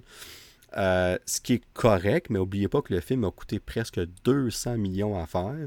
Puis pour qu'un film soit profitable, il doit faire au moins le double de son budget. Fait que si on garde un 400 millions minimum pour être profitable pour un studio. Puis là, il y a un certain film qui s'en vient dans quelques jours, Black Panther, Wakanda Forever, qui va probablement écraser ces chiffres-là, puis qui va faire en sorte qu'il n'y plus grand monde qui va voir Black Adam. Ça va aussi faire en sorte que les, le Black Adam qui était dans les salles IMAX ne sera plus dans les salles IMAX, parce que Black Panther prend toutes les salles IMAX. Euh, fait que ça, va enlever beaucoup d'argent à ce film-là, entre autres. Fait que tant qu'à moi, là... Euh, on parle parler, là, Eternals puis Shang-Chi, c'est deux films qui ont fait entre 400 et 450 millions au, total, mais ils étaient en pleine pandémie. En pleine pandémie. Mhm. Puis ils ont fait ça quand même. Puis c'était quand même des personnages non connus. Là. oui, il y a des acteurs connus dans Eternals, mais Shang-Chi, c'est une nouvelle franchise complètement. Eternals aussi. Fait que ça aurait pas été dans un état de pandémie, ça aurait fait plus d'argent malgré tout ça. Fait que, c'est juste pour comparer un peu, tu sais. Euh, on parle du Rotten Tomato Score de Black Adam, on est à 40% sur 267 critiques, mais le Audience Score de 89% sur plus de 5000 reviews. Fait que ça, c'est intéressant. On voit. Puis, puis euh, Joe, je, parle à Dan aussi, mais moi puis Joe on a parlé. Puis ça. Moi, pour ce que je vois de Audience Score versus euh, Rotten Tomato, ça définit parfaitement ce qu'on a parlé. Que Black Adam, c'est un bon, mauvais film. Puis c'est, c'est, exactement ça que c'est. Parce que le, le Rotten Tomato Score de 40% démontre la qualité des critiques du film, mais le Audience Score démontre ce qu'on a aimé voir. Puis c'est exactement mhm. ça. Moi, j'écoutais ce film-là, il y avait plein de choses, j'étais comme, ben voyons, ben voyons, ça fait pas de sens. Puis comme j'en riais, je suis comme, ben tu me niaises. Mais il y a plein de moments, j'étais comme, oh wow, oh c'est cool. Puis j'étais assis à côté de Dan, justement, dans le cinéma, puis j'étais comme, hey, check ça, c'est mental, ça. Puis, tu sais, puis il y a plein de petits moments que j'ai réagi, puis les, scènes d'action overall, en tout cas, je vais pas aller trop en détail tout de suite, là, mais, mais tout ça pour dire que euh, c'est un je sais pas pour vous autres, mais moi, puis Joe, je pense que tu l'avais aimé, ce ligne-là. Tu peux la répéter si tu veux, mais c'est un bon, mauvais film. C'est comme ça que je décris Black Adam avant qu'on ait des détails. Fait que, euh, Joe, je te, laisse vite fait euh, la parole, parler de Black Adam un petit peu. Ah ben, moi je vais être plate, ben, je, vais, je, copie exactement ce que tu dis. C'est un bon, mauvais film.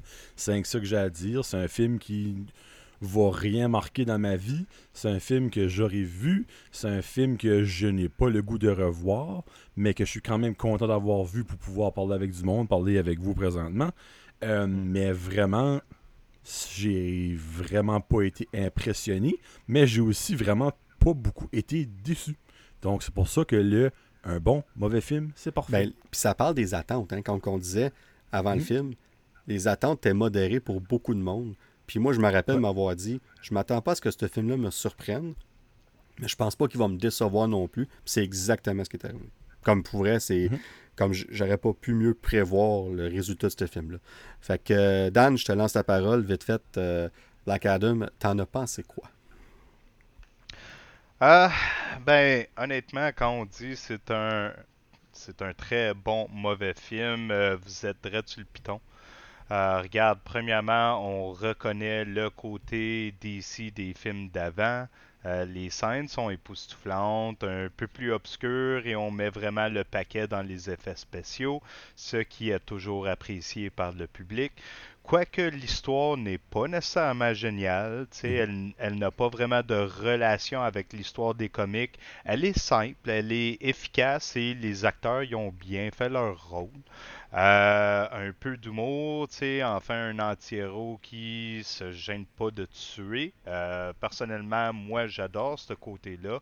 Euh, pas pour être méchant, mais qu'on s'en débarrasse des méchants. C'est moi qui paye les. C'est mes taxes qui payent pour le coût des prisons. Tannez-moi. Ah ouais, je sors moi ça, tue-moi les toutes. sais. Fait que c'est. En gros, j'ai pas vraiment de grosses méchantes choses à dire à propos de ce film-là, mais on s'entend, c'était pas le film de l'année non plus. Ouais, c'est. Fait que c'est un, un, mix. Là. Puis ici, je vous dis la date du 2 novembre 2007.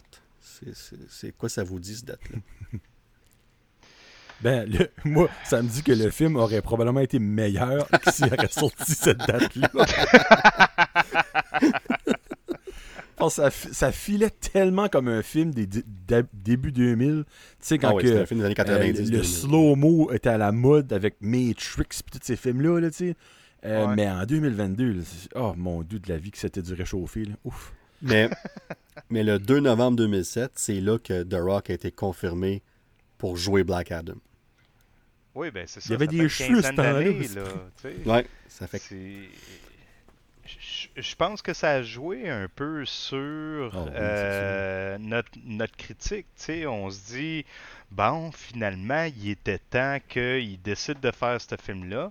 Puis, il y a certains aspects qu'ils nous ont quand même déçus, qu'on a fait comme, seriously?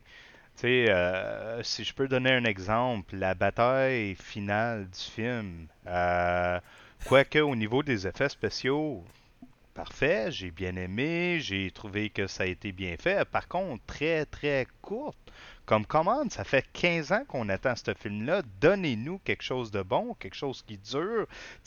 Démontrez-nous qu'il y a eu vraiment du struggle là, pour lui de battre le méchant et quoi que ce soit. Puis non, on n'a pas eu cette plaisance-là. Après 15 ans de patience et d'attente, ben, tu sais, on se fait... Euh, on se fait un peu fourrer, là. Euh, euh, Joe, tu veux dire de quoi? Vas-y. Oui, oui, j'ai pas le choix de le dire. Ah, ouais. c'est peut-être pour ça que. non, mais tu sais, ça fait 15 ans que les petits squelettes attendaient de sortir. C'est peut-être pour ça que était si faible, si facile là-dessus à la fin. mais ça... Pauvre petit squelette. Mais ça, ça c'est quelque chose que j'ai même pas pensé sur le coup, moi. Tu sais, j'écoutais le film, je suis comme, ok, cool. Mais après ça, je suis comme, hey, euh, j'ai dit, c'est une armée de squelettes, de morts vivants, peu importe. Puis toi, t'as des jeunes, puis des du monde avec des bâtons de baseball, puis tout, puis il frappe, puis il tombe en poussière. Puis je suis comme, ah, ben t'as pas, ben, pas besoin de la Justice Society of America pour les combattre, là. mais écoute, on, on, en rit, là, mais, mais tu sais, je, je, n'ai parlé un peu sur Discord. Overall, j'ai eu un, très bon moment. Malgré les défauts de ce film-là, malgré les inconsistances, puis l'incohérence, puis tout ça, j'ai vraiment eu un bon moment. Comme j'ai. C'était entertaining. Moi, pour vrai, j'étais vendu dans le rôle de The Rock en tant que Black Adam. Je trouve qu'il a fait un bon travail. Euh, il s'est approprié le rôle j'oubliais que je savais que c'était The Rock, mais je pensais pas à The Rock. Je, pensais que c'était Black Adam. Puis on en parlait avant le film. On en parlait des mois passés. S'il peut nous, nous convaincre que c'est Black Adam, on va être content. Puis il l'a fait à sa façon. Mhm. C'est rien de grandiose. Il ne gagnera pas un Oscar, certain. Il ne gagnera pas qu'un prix pour ça. Mais c'était bien fait. sais fait que moi, pour ça, j'étais très satisfait. Il était convaincant. Il était euh, tout ce qui était focusé sur Black Adam a super bien marché pour moi overall. Euh, puis la Justice Society of America, je suis en. Je tente deux. Tu sais, comme euh, euh, Dr. Fate, je pense que Pierce Brosnan, il a, volé le show, si on veut, dans ce groupe-là, overall. Il était super bon. puis j'ai aimé ce qu'il a, a, apporté aussi. puis tu sais, on parle de spoilers ici, évidemment, mais tu sais, comme son sacrifice à la fin, je trouvais que, on dirait que c'était là juste pour, comme, faut qu'on ait un élément, faut qu'on perde quelqu'un pour que, comme Dan t'a si bien, la bataille de la fin, fallait que, fallait qu'on donne une raison de croire que ce méchant-là pouvait battre Black Adam. dans le fond, c'est ça mm-hmm. qu'on a voulu nous vendre. Puis j'étais comme, really? Comme, comme, je comprends pourquoi vous avez choisi Dr. Fate parce que c'était le plus puissant de la gang. Mais en même temps, c'était comme je m'excuse, mais je voyais pas comment est-ce qu'il aurait pu perdre contre lui de ce qu'on de ce qu'on a vu. Puis, mais encore là, la bataille puis tout ça, c'était cool. Tu si tu regardes l'autre côté, le visuel puis tout ça, c'était entertaining. Fait que si tu oublies ces détails-là, si tu mets ton, ton cerveau à off puis tu focuses là-dessus, pour vrai, ça fonctionne, euh, ça fonctionne overall bien. Mais c'est un film à prendre comme qui. Tu sais, euh, Hawkman, j'ai aimé des aspects de lui, d'autres moins. Comme c'est simple, c'est aussi simple que ça. J'ai hâte de voir, j'ai hâte de le revoir, le personnage. J'ai hâte qu'on développe ce personnage-là. Mais euh, je, pense, je pense que c'est ma déception du film, c'était lui. J'avais des grosses attentes de Hawkman. Puis tout ce qui est action, puis tout, c'était vraiment cool. Je trouve que c'est le personnage overall que j'ai trouvé un peu. Euh, peut-être pas dire cocky, là, mais comme je. C'est pas le même, je l'imaginais. Ah oui, oui, oui.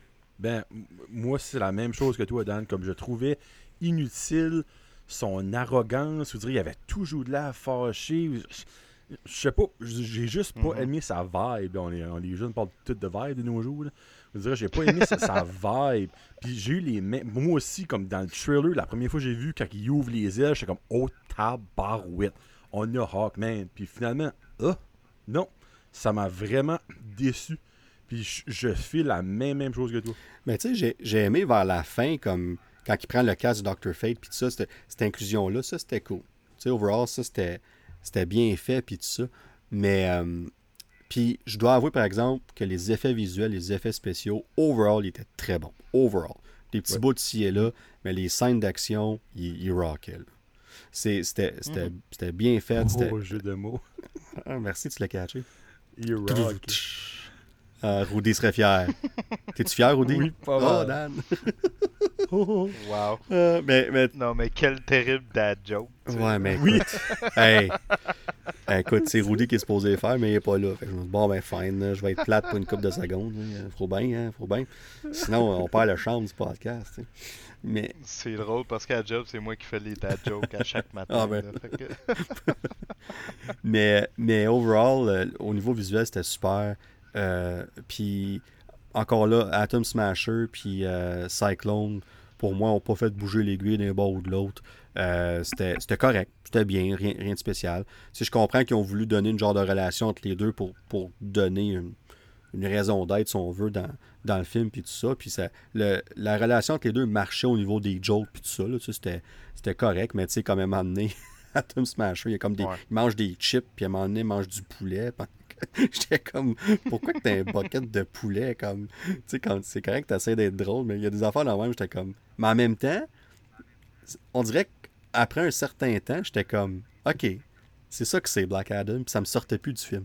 Parce que le premier cinq minutes, là, la façon que c'était filmé, la narration avec le jeune, comme le, comme c'était super bizarre, puis le, slow motion, puis tout le kit, j'étais comme, je comme, ouf, euh, premier cinq minutes, là, pour moi, c'était rough. Là. C'était rough, là. Mais après ça, par exemple, l'introduction de Black Adam, puis tout, c'était cool. Puis comment est-ce qu'à travers le film, on a, on a joué avec comme. Tu sais, ce qu'on avait vu au début, finalement, c'était pas tout à fait ça. Puis là, à travers le film, on voit des petits bouts qui nous démontrent finalement Black Adam, ce qu'il a fait, tu sais. Pourquoi il était emprisonné par les, les Wizards. D'ailleurs, petite parenthèse, c'était fun de voir le lien avec les Wizards de, de Shazam. Tu sais, ça, c'était vraiment cool. Puis il faut qu'il dise Shazam pour se transformer. Fait qu'on a gardé ça. Fait que ça, c'était cool aussi. Puis, euh, dernier petit détail, petite anecdote intéressante. Dans le premier film Shazam, quand la Shazam Family s'assit sur leur, leur, chaise, ben, il y a une chaise de vide. Puis, euh, euh, la fille a dit Ah, il y a une chaise de vide, c'est pour qui Ben, techniquement, c'est pour Black Adam. C'est lui, là. C'est lui l'autre qui a les pouvoirs, puis qui est enfermé pendant ce temps-là. Fait que c'est pour ça qu'il y a une chaise vide. Fait que c'est un petit clin d'œil à Black Adam dans le premier film de Shazam. Fait que, c'est... Fait qu'on... Est-ce qu'on va les voir un moment donné s'affronter? Je suis pas mal sûr que oui. Peut-être dans Shazam 3, Black Adam 2, je sais pas trop comment est-ce qu'on va faire ça. Mais euh, clairement, on se dirige vers ça, mais on se dirige vers d'autres choses aussi. On se dirige vers une confrontation Black Adam versus Superman. Puis s'il y a un moment qui a fait réagir dans le cinéma, puis euh, Dan, t'es témoin, je sais pas pour toi, Joe, euh, à Nouveau-Brunswick, mais euh, on a eu une belle réaction, nous autres, quand Henry Cavill, que Clark Kent, Superman, est apparu sur l'écran, puis la façon que c'était fait. Les gens ont réagi dans le cinéma. Mm-hmm. C'était cool de voir ça. Avec le, thème de William, c'est ça, Williams, le, thème original du premier Superman de Christopher Reeve, puis la petite curl dans ses cheveux comme Christopher Reeve, son saut plus bleu, le signe plus jaune. Euh, pour vrai, moi, j'ai, tout aimé de cette scène-là, puis de la façon qu'on introduit la confrontation entre les deux. Pour vrai, c'était la façon parfaite de ramener Superman dans le DCU maintenant. Euh, puis de voir ce qui va arriver. Moi, pour vrai, ça, ça a marché pour moi. Puis dernière petite parenthèse, son saut final à Black Adam, comme à la fin, euh, j'ai, trippé. J'adore son saut final qui est plus clean un peu, le plus shiny un peu, mais noir avec l'éclair jaune. J'ai puis la cape, puis mhm. tout ça. J'ai trippé au bout. Puis j'ai vraiment aimé quand il s'est assis sur son trône. Un petit clin d'œil au comic. Je fais yes, c'est nice. Puis après ça, il vole, puis il écrase son trône. Je suis comme OK, ça c'est cool. je t'ai regardé dans la scène, je suis comme, je sais pas pourquoi, mais ça, je trouve ça crissement cool. Fait que. Ouais, je trouvais ça cool. Fait que, tu sais, des petits moments de même que, qui m'ont vraiment fait réagir. Euh, un petit caméo aussi de. Ah, son nom m'échappe. Joe dans Peacemaker, la blonde. Euh, Ar, oh, euh, ben, la, femme à James Gunn. Ouais, c'est ça, exactement. Ah! La belle, Oui, oui. je, Mais elle, elle, a un caméo. Quand Black Adam est dans la prison, en dessous de l'eau, whatever, c'est elle qui les accueille, qui, qui leur parle. Fait que là, c'est, là, on voit où ce qui est rendu après Peacemaker. Fait que euh, vraiment trouver ça cool, ce petit caméo-là aussi. Euh, puis euh, honnêtement, pour vrai, même si le film. Oh, Harcourt, c'est ça, merci. Puis autant qu'il y a des affaires que j'ai moins aimées du film, mais overall, j'ai je suis content que ce film-là soit dans le DCU. Ça a été divertissant, entertaining. Puis, euh, pour vrai, j'ai hâte de revoir Black Adam. Je, suis, vendu à son personnage. Puis, évidemment, j'ai hâte de revoir Superman. Ça, j'étais excité en tabarouette. Fait que euh, je vais vous laisser la parole pour finaliser ça vite fait. J'ai inclus une coupe de points pour aller un petit peu plus vite avec le temps qui passe. Euh, fait que Joe, je te laisse finir ça par nous de Superman, par nous de coupe d'affaires, mais finaliser ça en beauté. Alright, ben c'est sûr que oui, je, souhaite voir Black Adam de nouveau dans le DCU, définitivement. J'ai hâte de voir ça. La prochaine apparition va être une fight avec Superman ou une fight avec Shazam ou whatever. J'ai hâte de voir ça va être où. Puis quelque chose que moi, euh, ça va-tu arriver, ça va pas arriver, probablement pas, à moins que euh, James Gunn et euh, Monsieur Safran, je me rappelle Peter Safran, trouvent une bonne idée. J'aimerais voir un euh, et le, comment on appellerait ça Un film genre sur euh, la, vie de. Euh, hey, j'ai un blanc de mémoire. De, de, de euh, Pierce Brosnan jouait, jouait le personnage de. de... non, oui, C'est ça, je vois un nouveau film de James Bond. Dr. Fate, Dr. Fate. Dr. Fate. Donc, un. J'aime mieux James Bond, mais Dr. Fate. so, dans le fond, j'aimerais voir Il est tard, hein? L'histoire de Dr. Fate. Oui, oui, solide, le leasing euh, Donc, ouais, je trouverais ça cool d'avoir un origin story, there you go, de Dr. Fate. Je trouverais ça chouette. Ouais, je pense qu'il veut revenir en plus dans le rôle, même si, évidemment, il est mort à la fin. Ben, c'est le temps, là. à l'âge qu'il a. Ouais. Now or never. Ben, tu sais, il y, a son masque qui cache complètement son visage. une fois qu'il est dans le costume, ça peut être un un stunt double, puis tu sais, au moins, il n'y a pas à être très actif dans le rôle. Fait que ça, ça peut aider. Euh, mais ouais, ben, ça c'est bien. Puis toi, mon cher Dan, euh, finir ça en beauté, euh, quelques paroles finales. paroles finales. Malgré que je donne une bonne note de passage, 7.3 sur 10. 0.3, hein? je... Je m'attendais à plus après toutes ces années d'attente pour ce film avec Dwayne Johnson.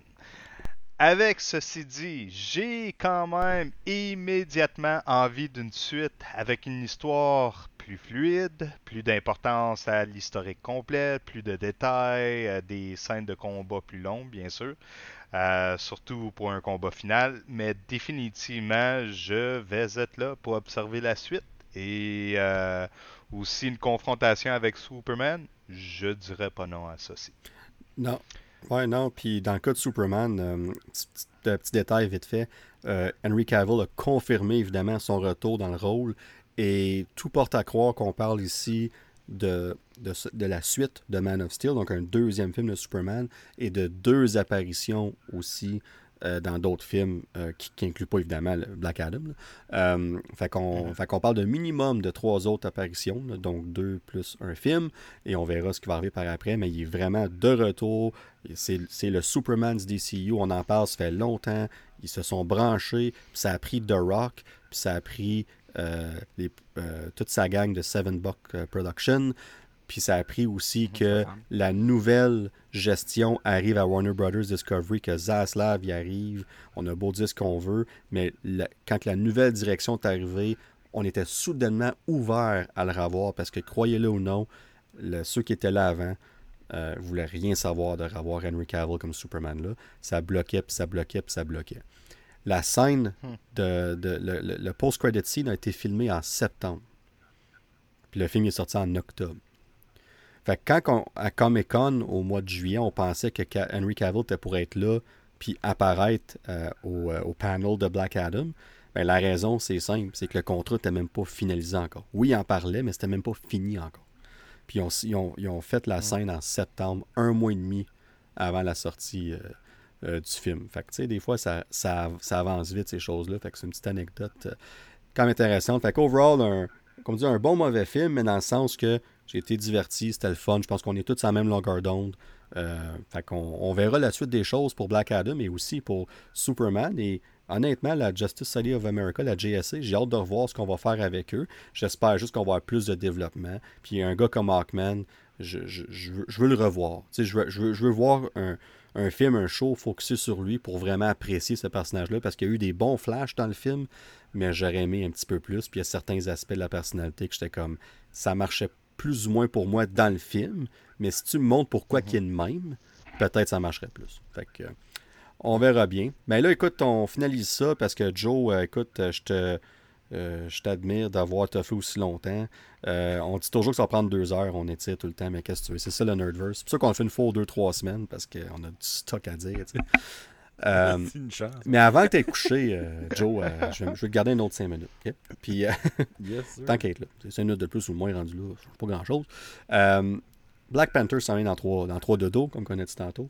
ça arrive à grands pas. je pense qu'on l'écoute tout jeudi. Je sais pas pour toi, Joe, si t'écoutes jeudi ou vendredi, mais.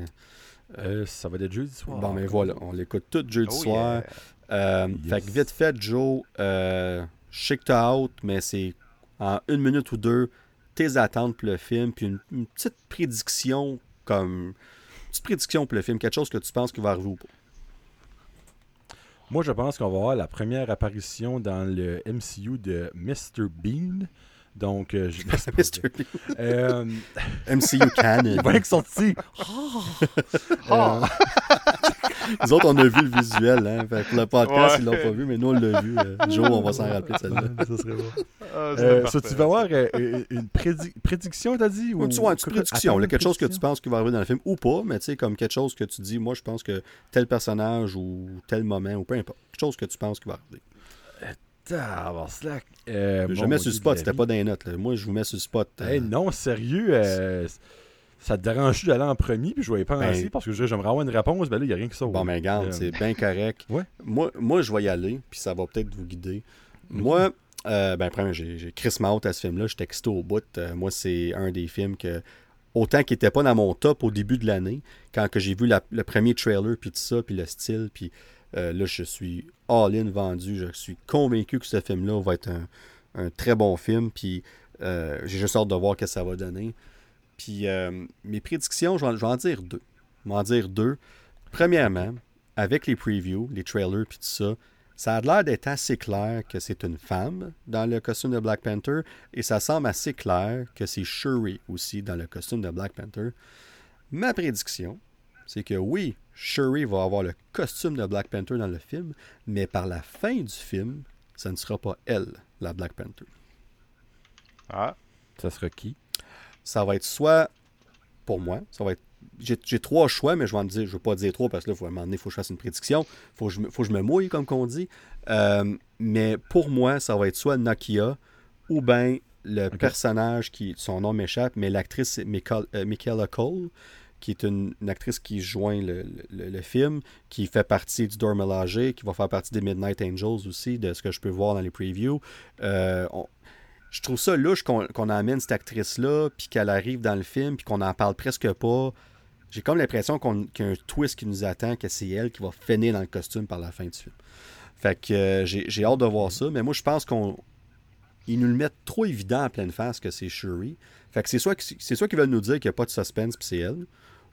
Mais en même temps, il n'y a aucun reveal dans, dans, les, dans, les, dans les trailers, rien. C'est, fait que c'est, c'est un peu louche. Je trouve ça un peu louche. Fait que ça, c'est ma première prédiction. Puis la deuxième, par la fin du film, Mbaku, à défaut d'être le Black Panther, parce que je pense pas que ça va arriver, même si ça aurait été un de mes souhaits, euh, va être le roi de Wakanda.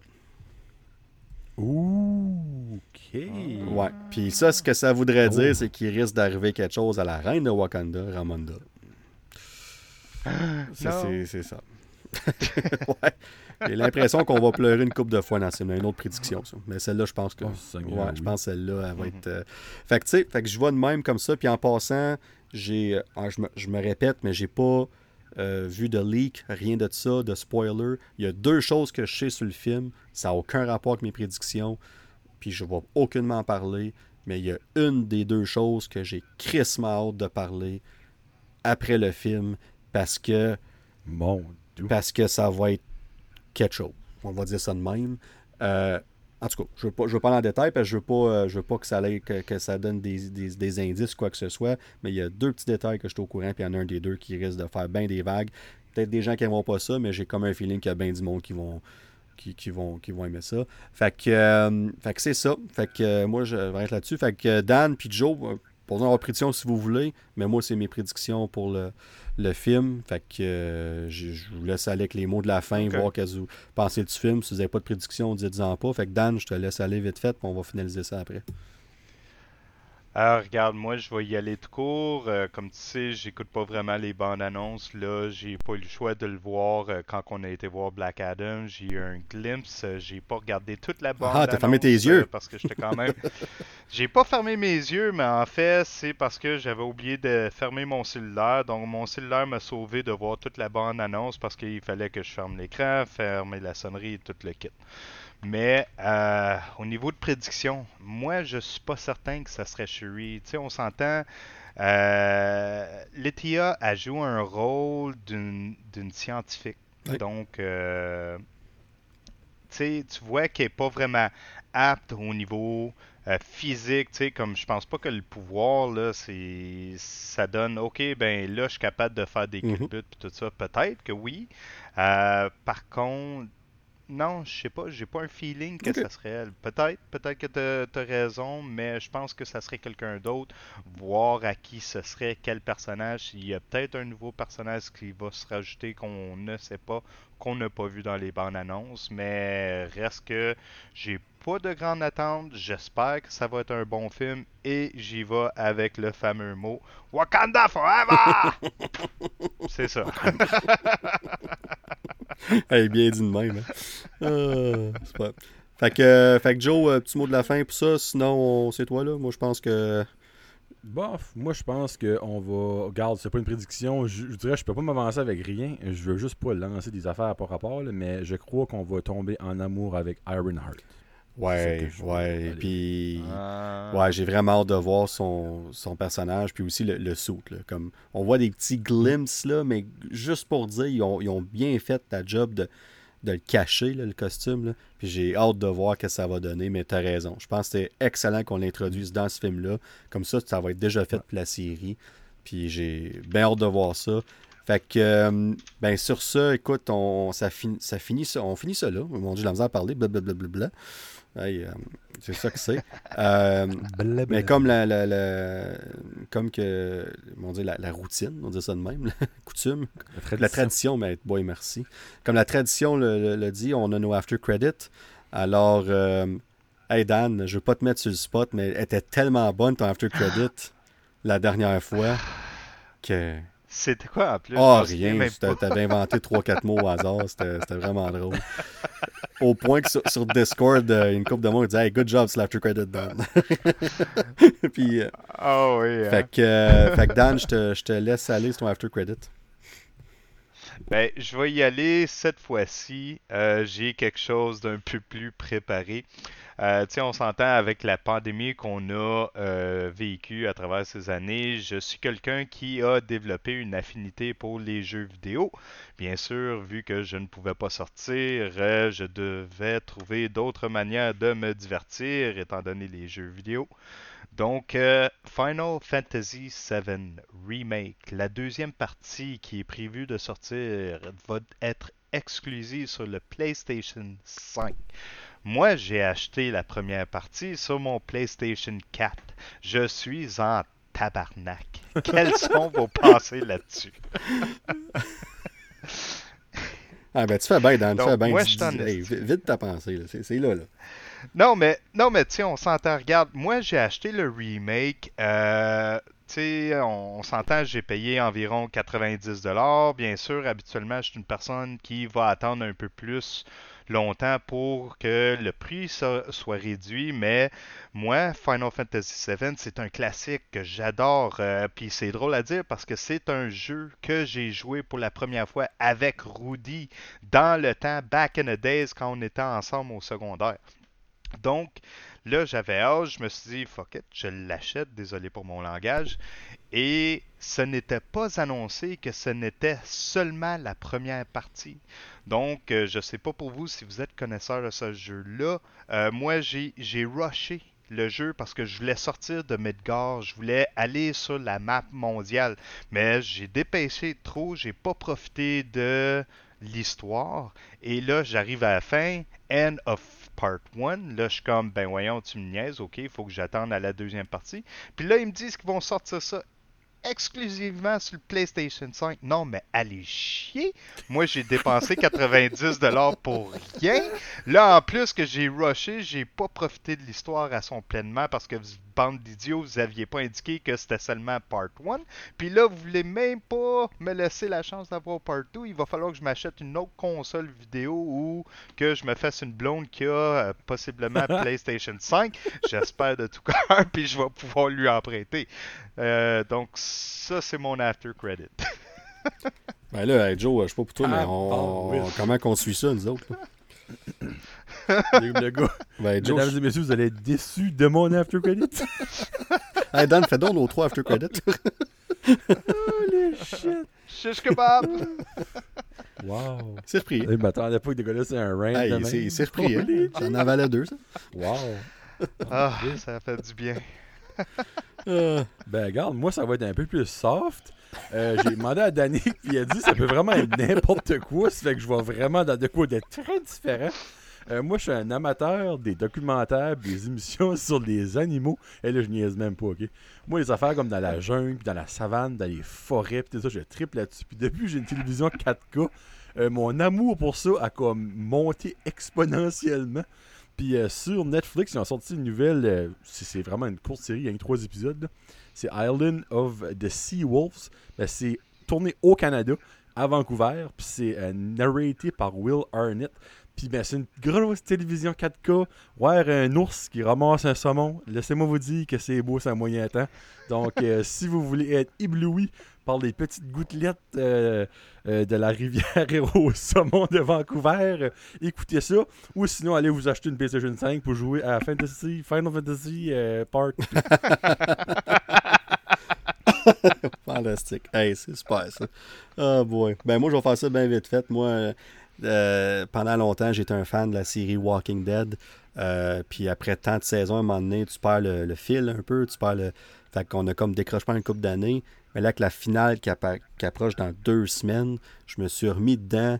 Puis euh, je pensais pas dire ça, mais je suis à nouveau excité d'écouter Walking Dead. les deux dernières saisons, pour moi, étaient un haut calibre. Puis, euh, fait que c'est juste pour dire aux gens, la finale, la vraie finale, la series finale est dans deux semaines. L'avant-dernier épisode a joué hier. Euh, J'étais encore en retard d'une dizaine d'épisodes, là, moi, fait que je ne l'ai pas écouté encore. Euh, mais je me, remets là-dessus. Là. Je, vais, je, écouter cet, épisode-là live parce qu'en cause des spoilers, parce que moi, j'avais lu les comics. Peut-être pas toute la gang, mais je n'avais lu une bonne, une bonne partie. Fait que j'avais une très bonne idée de l'histoire. Puis je suis curieux de voir ce qu'on s'en va avec ça. Fait que c'était juste pour plugger un peu Walking Dead qui est revenu euh, contre toute attente dans mes, euh, top séries, je ne vais pas dire ever, mais dans les séries que j'aime écouter à nouveau et que j'ai hâte d'écouter semaine après semaine, euh, parce qu'à un moment donné, ça avait décroché pas mal de mon côté. Euh, ouais, fait écoute, euh, moi c'est ça. Puis je pense qu'on a assez retenu Joe longtemps. Fait que Joe, je vais te remercier personnellement d'avoir attendu aussi longtemps. Il est 11h38 par chez vous. J'espère que tu vas faire des beaux dodos. Puis que, oui. écoute, un gros merci. Puis Dan aussi, super job. Un gros merci d'avoir revenu une deuxième fois sur le podcast. Certainement pas la dernière. Euh, c'était plaisant de vous avoir. C'était le fun, la dynamique à trois. Pour vrai, c'était vraiment cool. On va refaire ça, certain. Puis le next time, on commencerait un petit peu plus de bonheur. On va m'arranger de mon bord. Comme ça, ben, on va pouvoir euh, étirer le temps parce qu'on va avoir fait quasiment trois heures parce qu'on n'est pas capable d'arrêter de parler ce podcast-là. oh boy. Ben, en tout cas, Joe, un gros merci. Dan, un gros merci aussi. Puis, euh, ben, à tous et à toutes qui nous écoutent dans leur auto, à la maison, au travail, ou sur leur PlayStation 5 en jouant Final Fantasy, on, vous dit à tous et à toutes, à plus.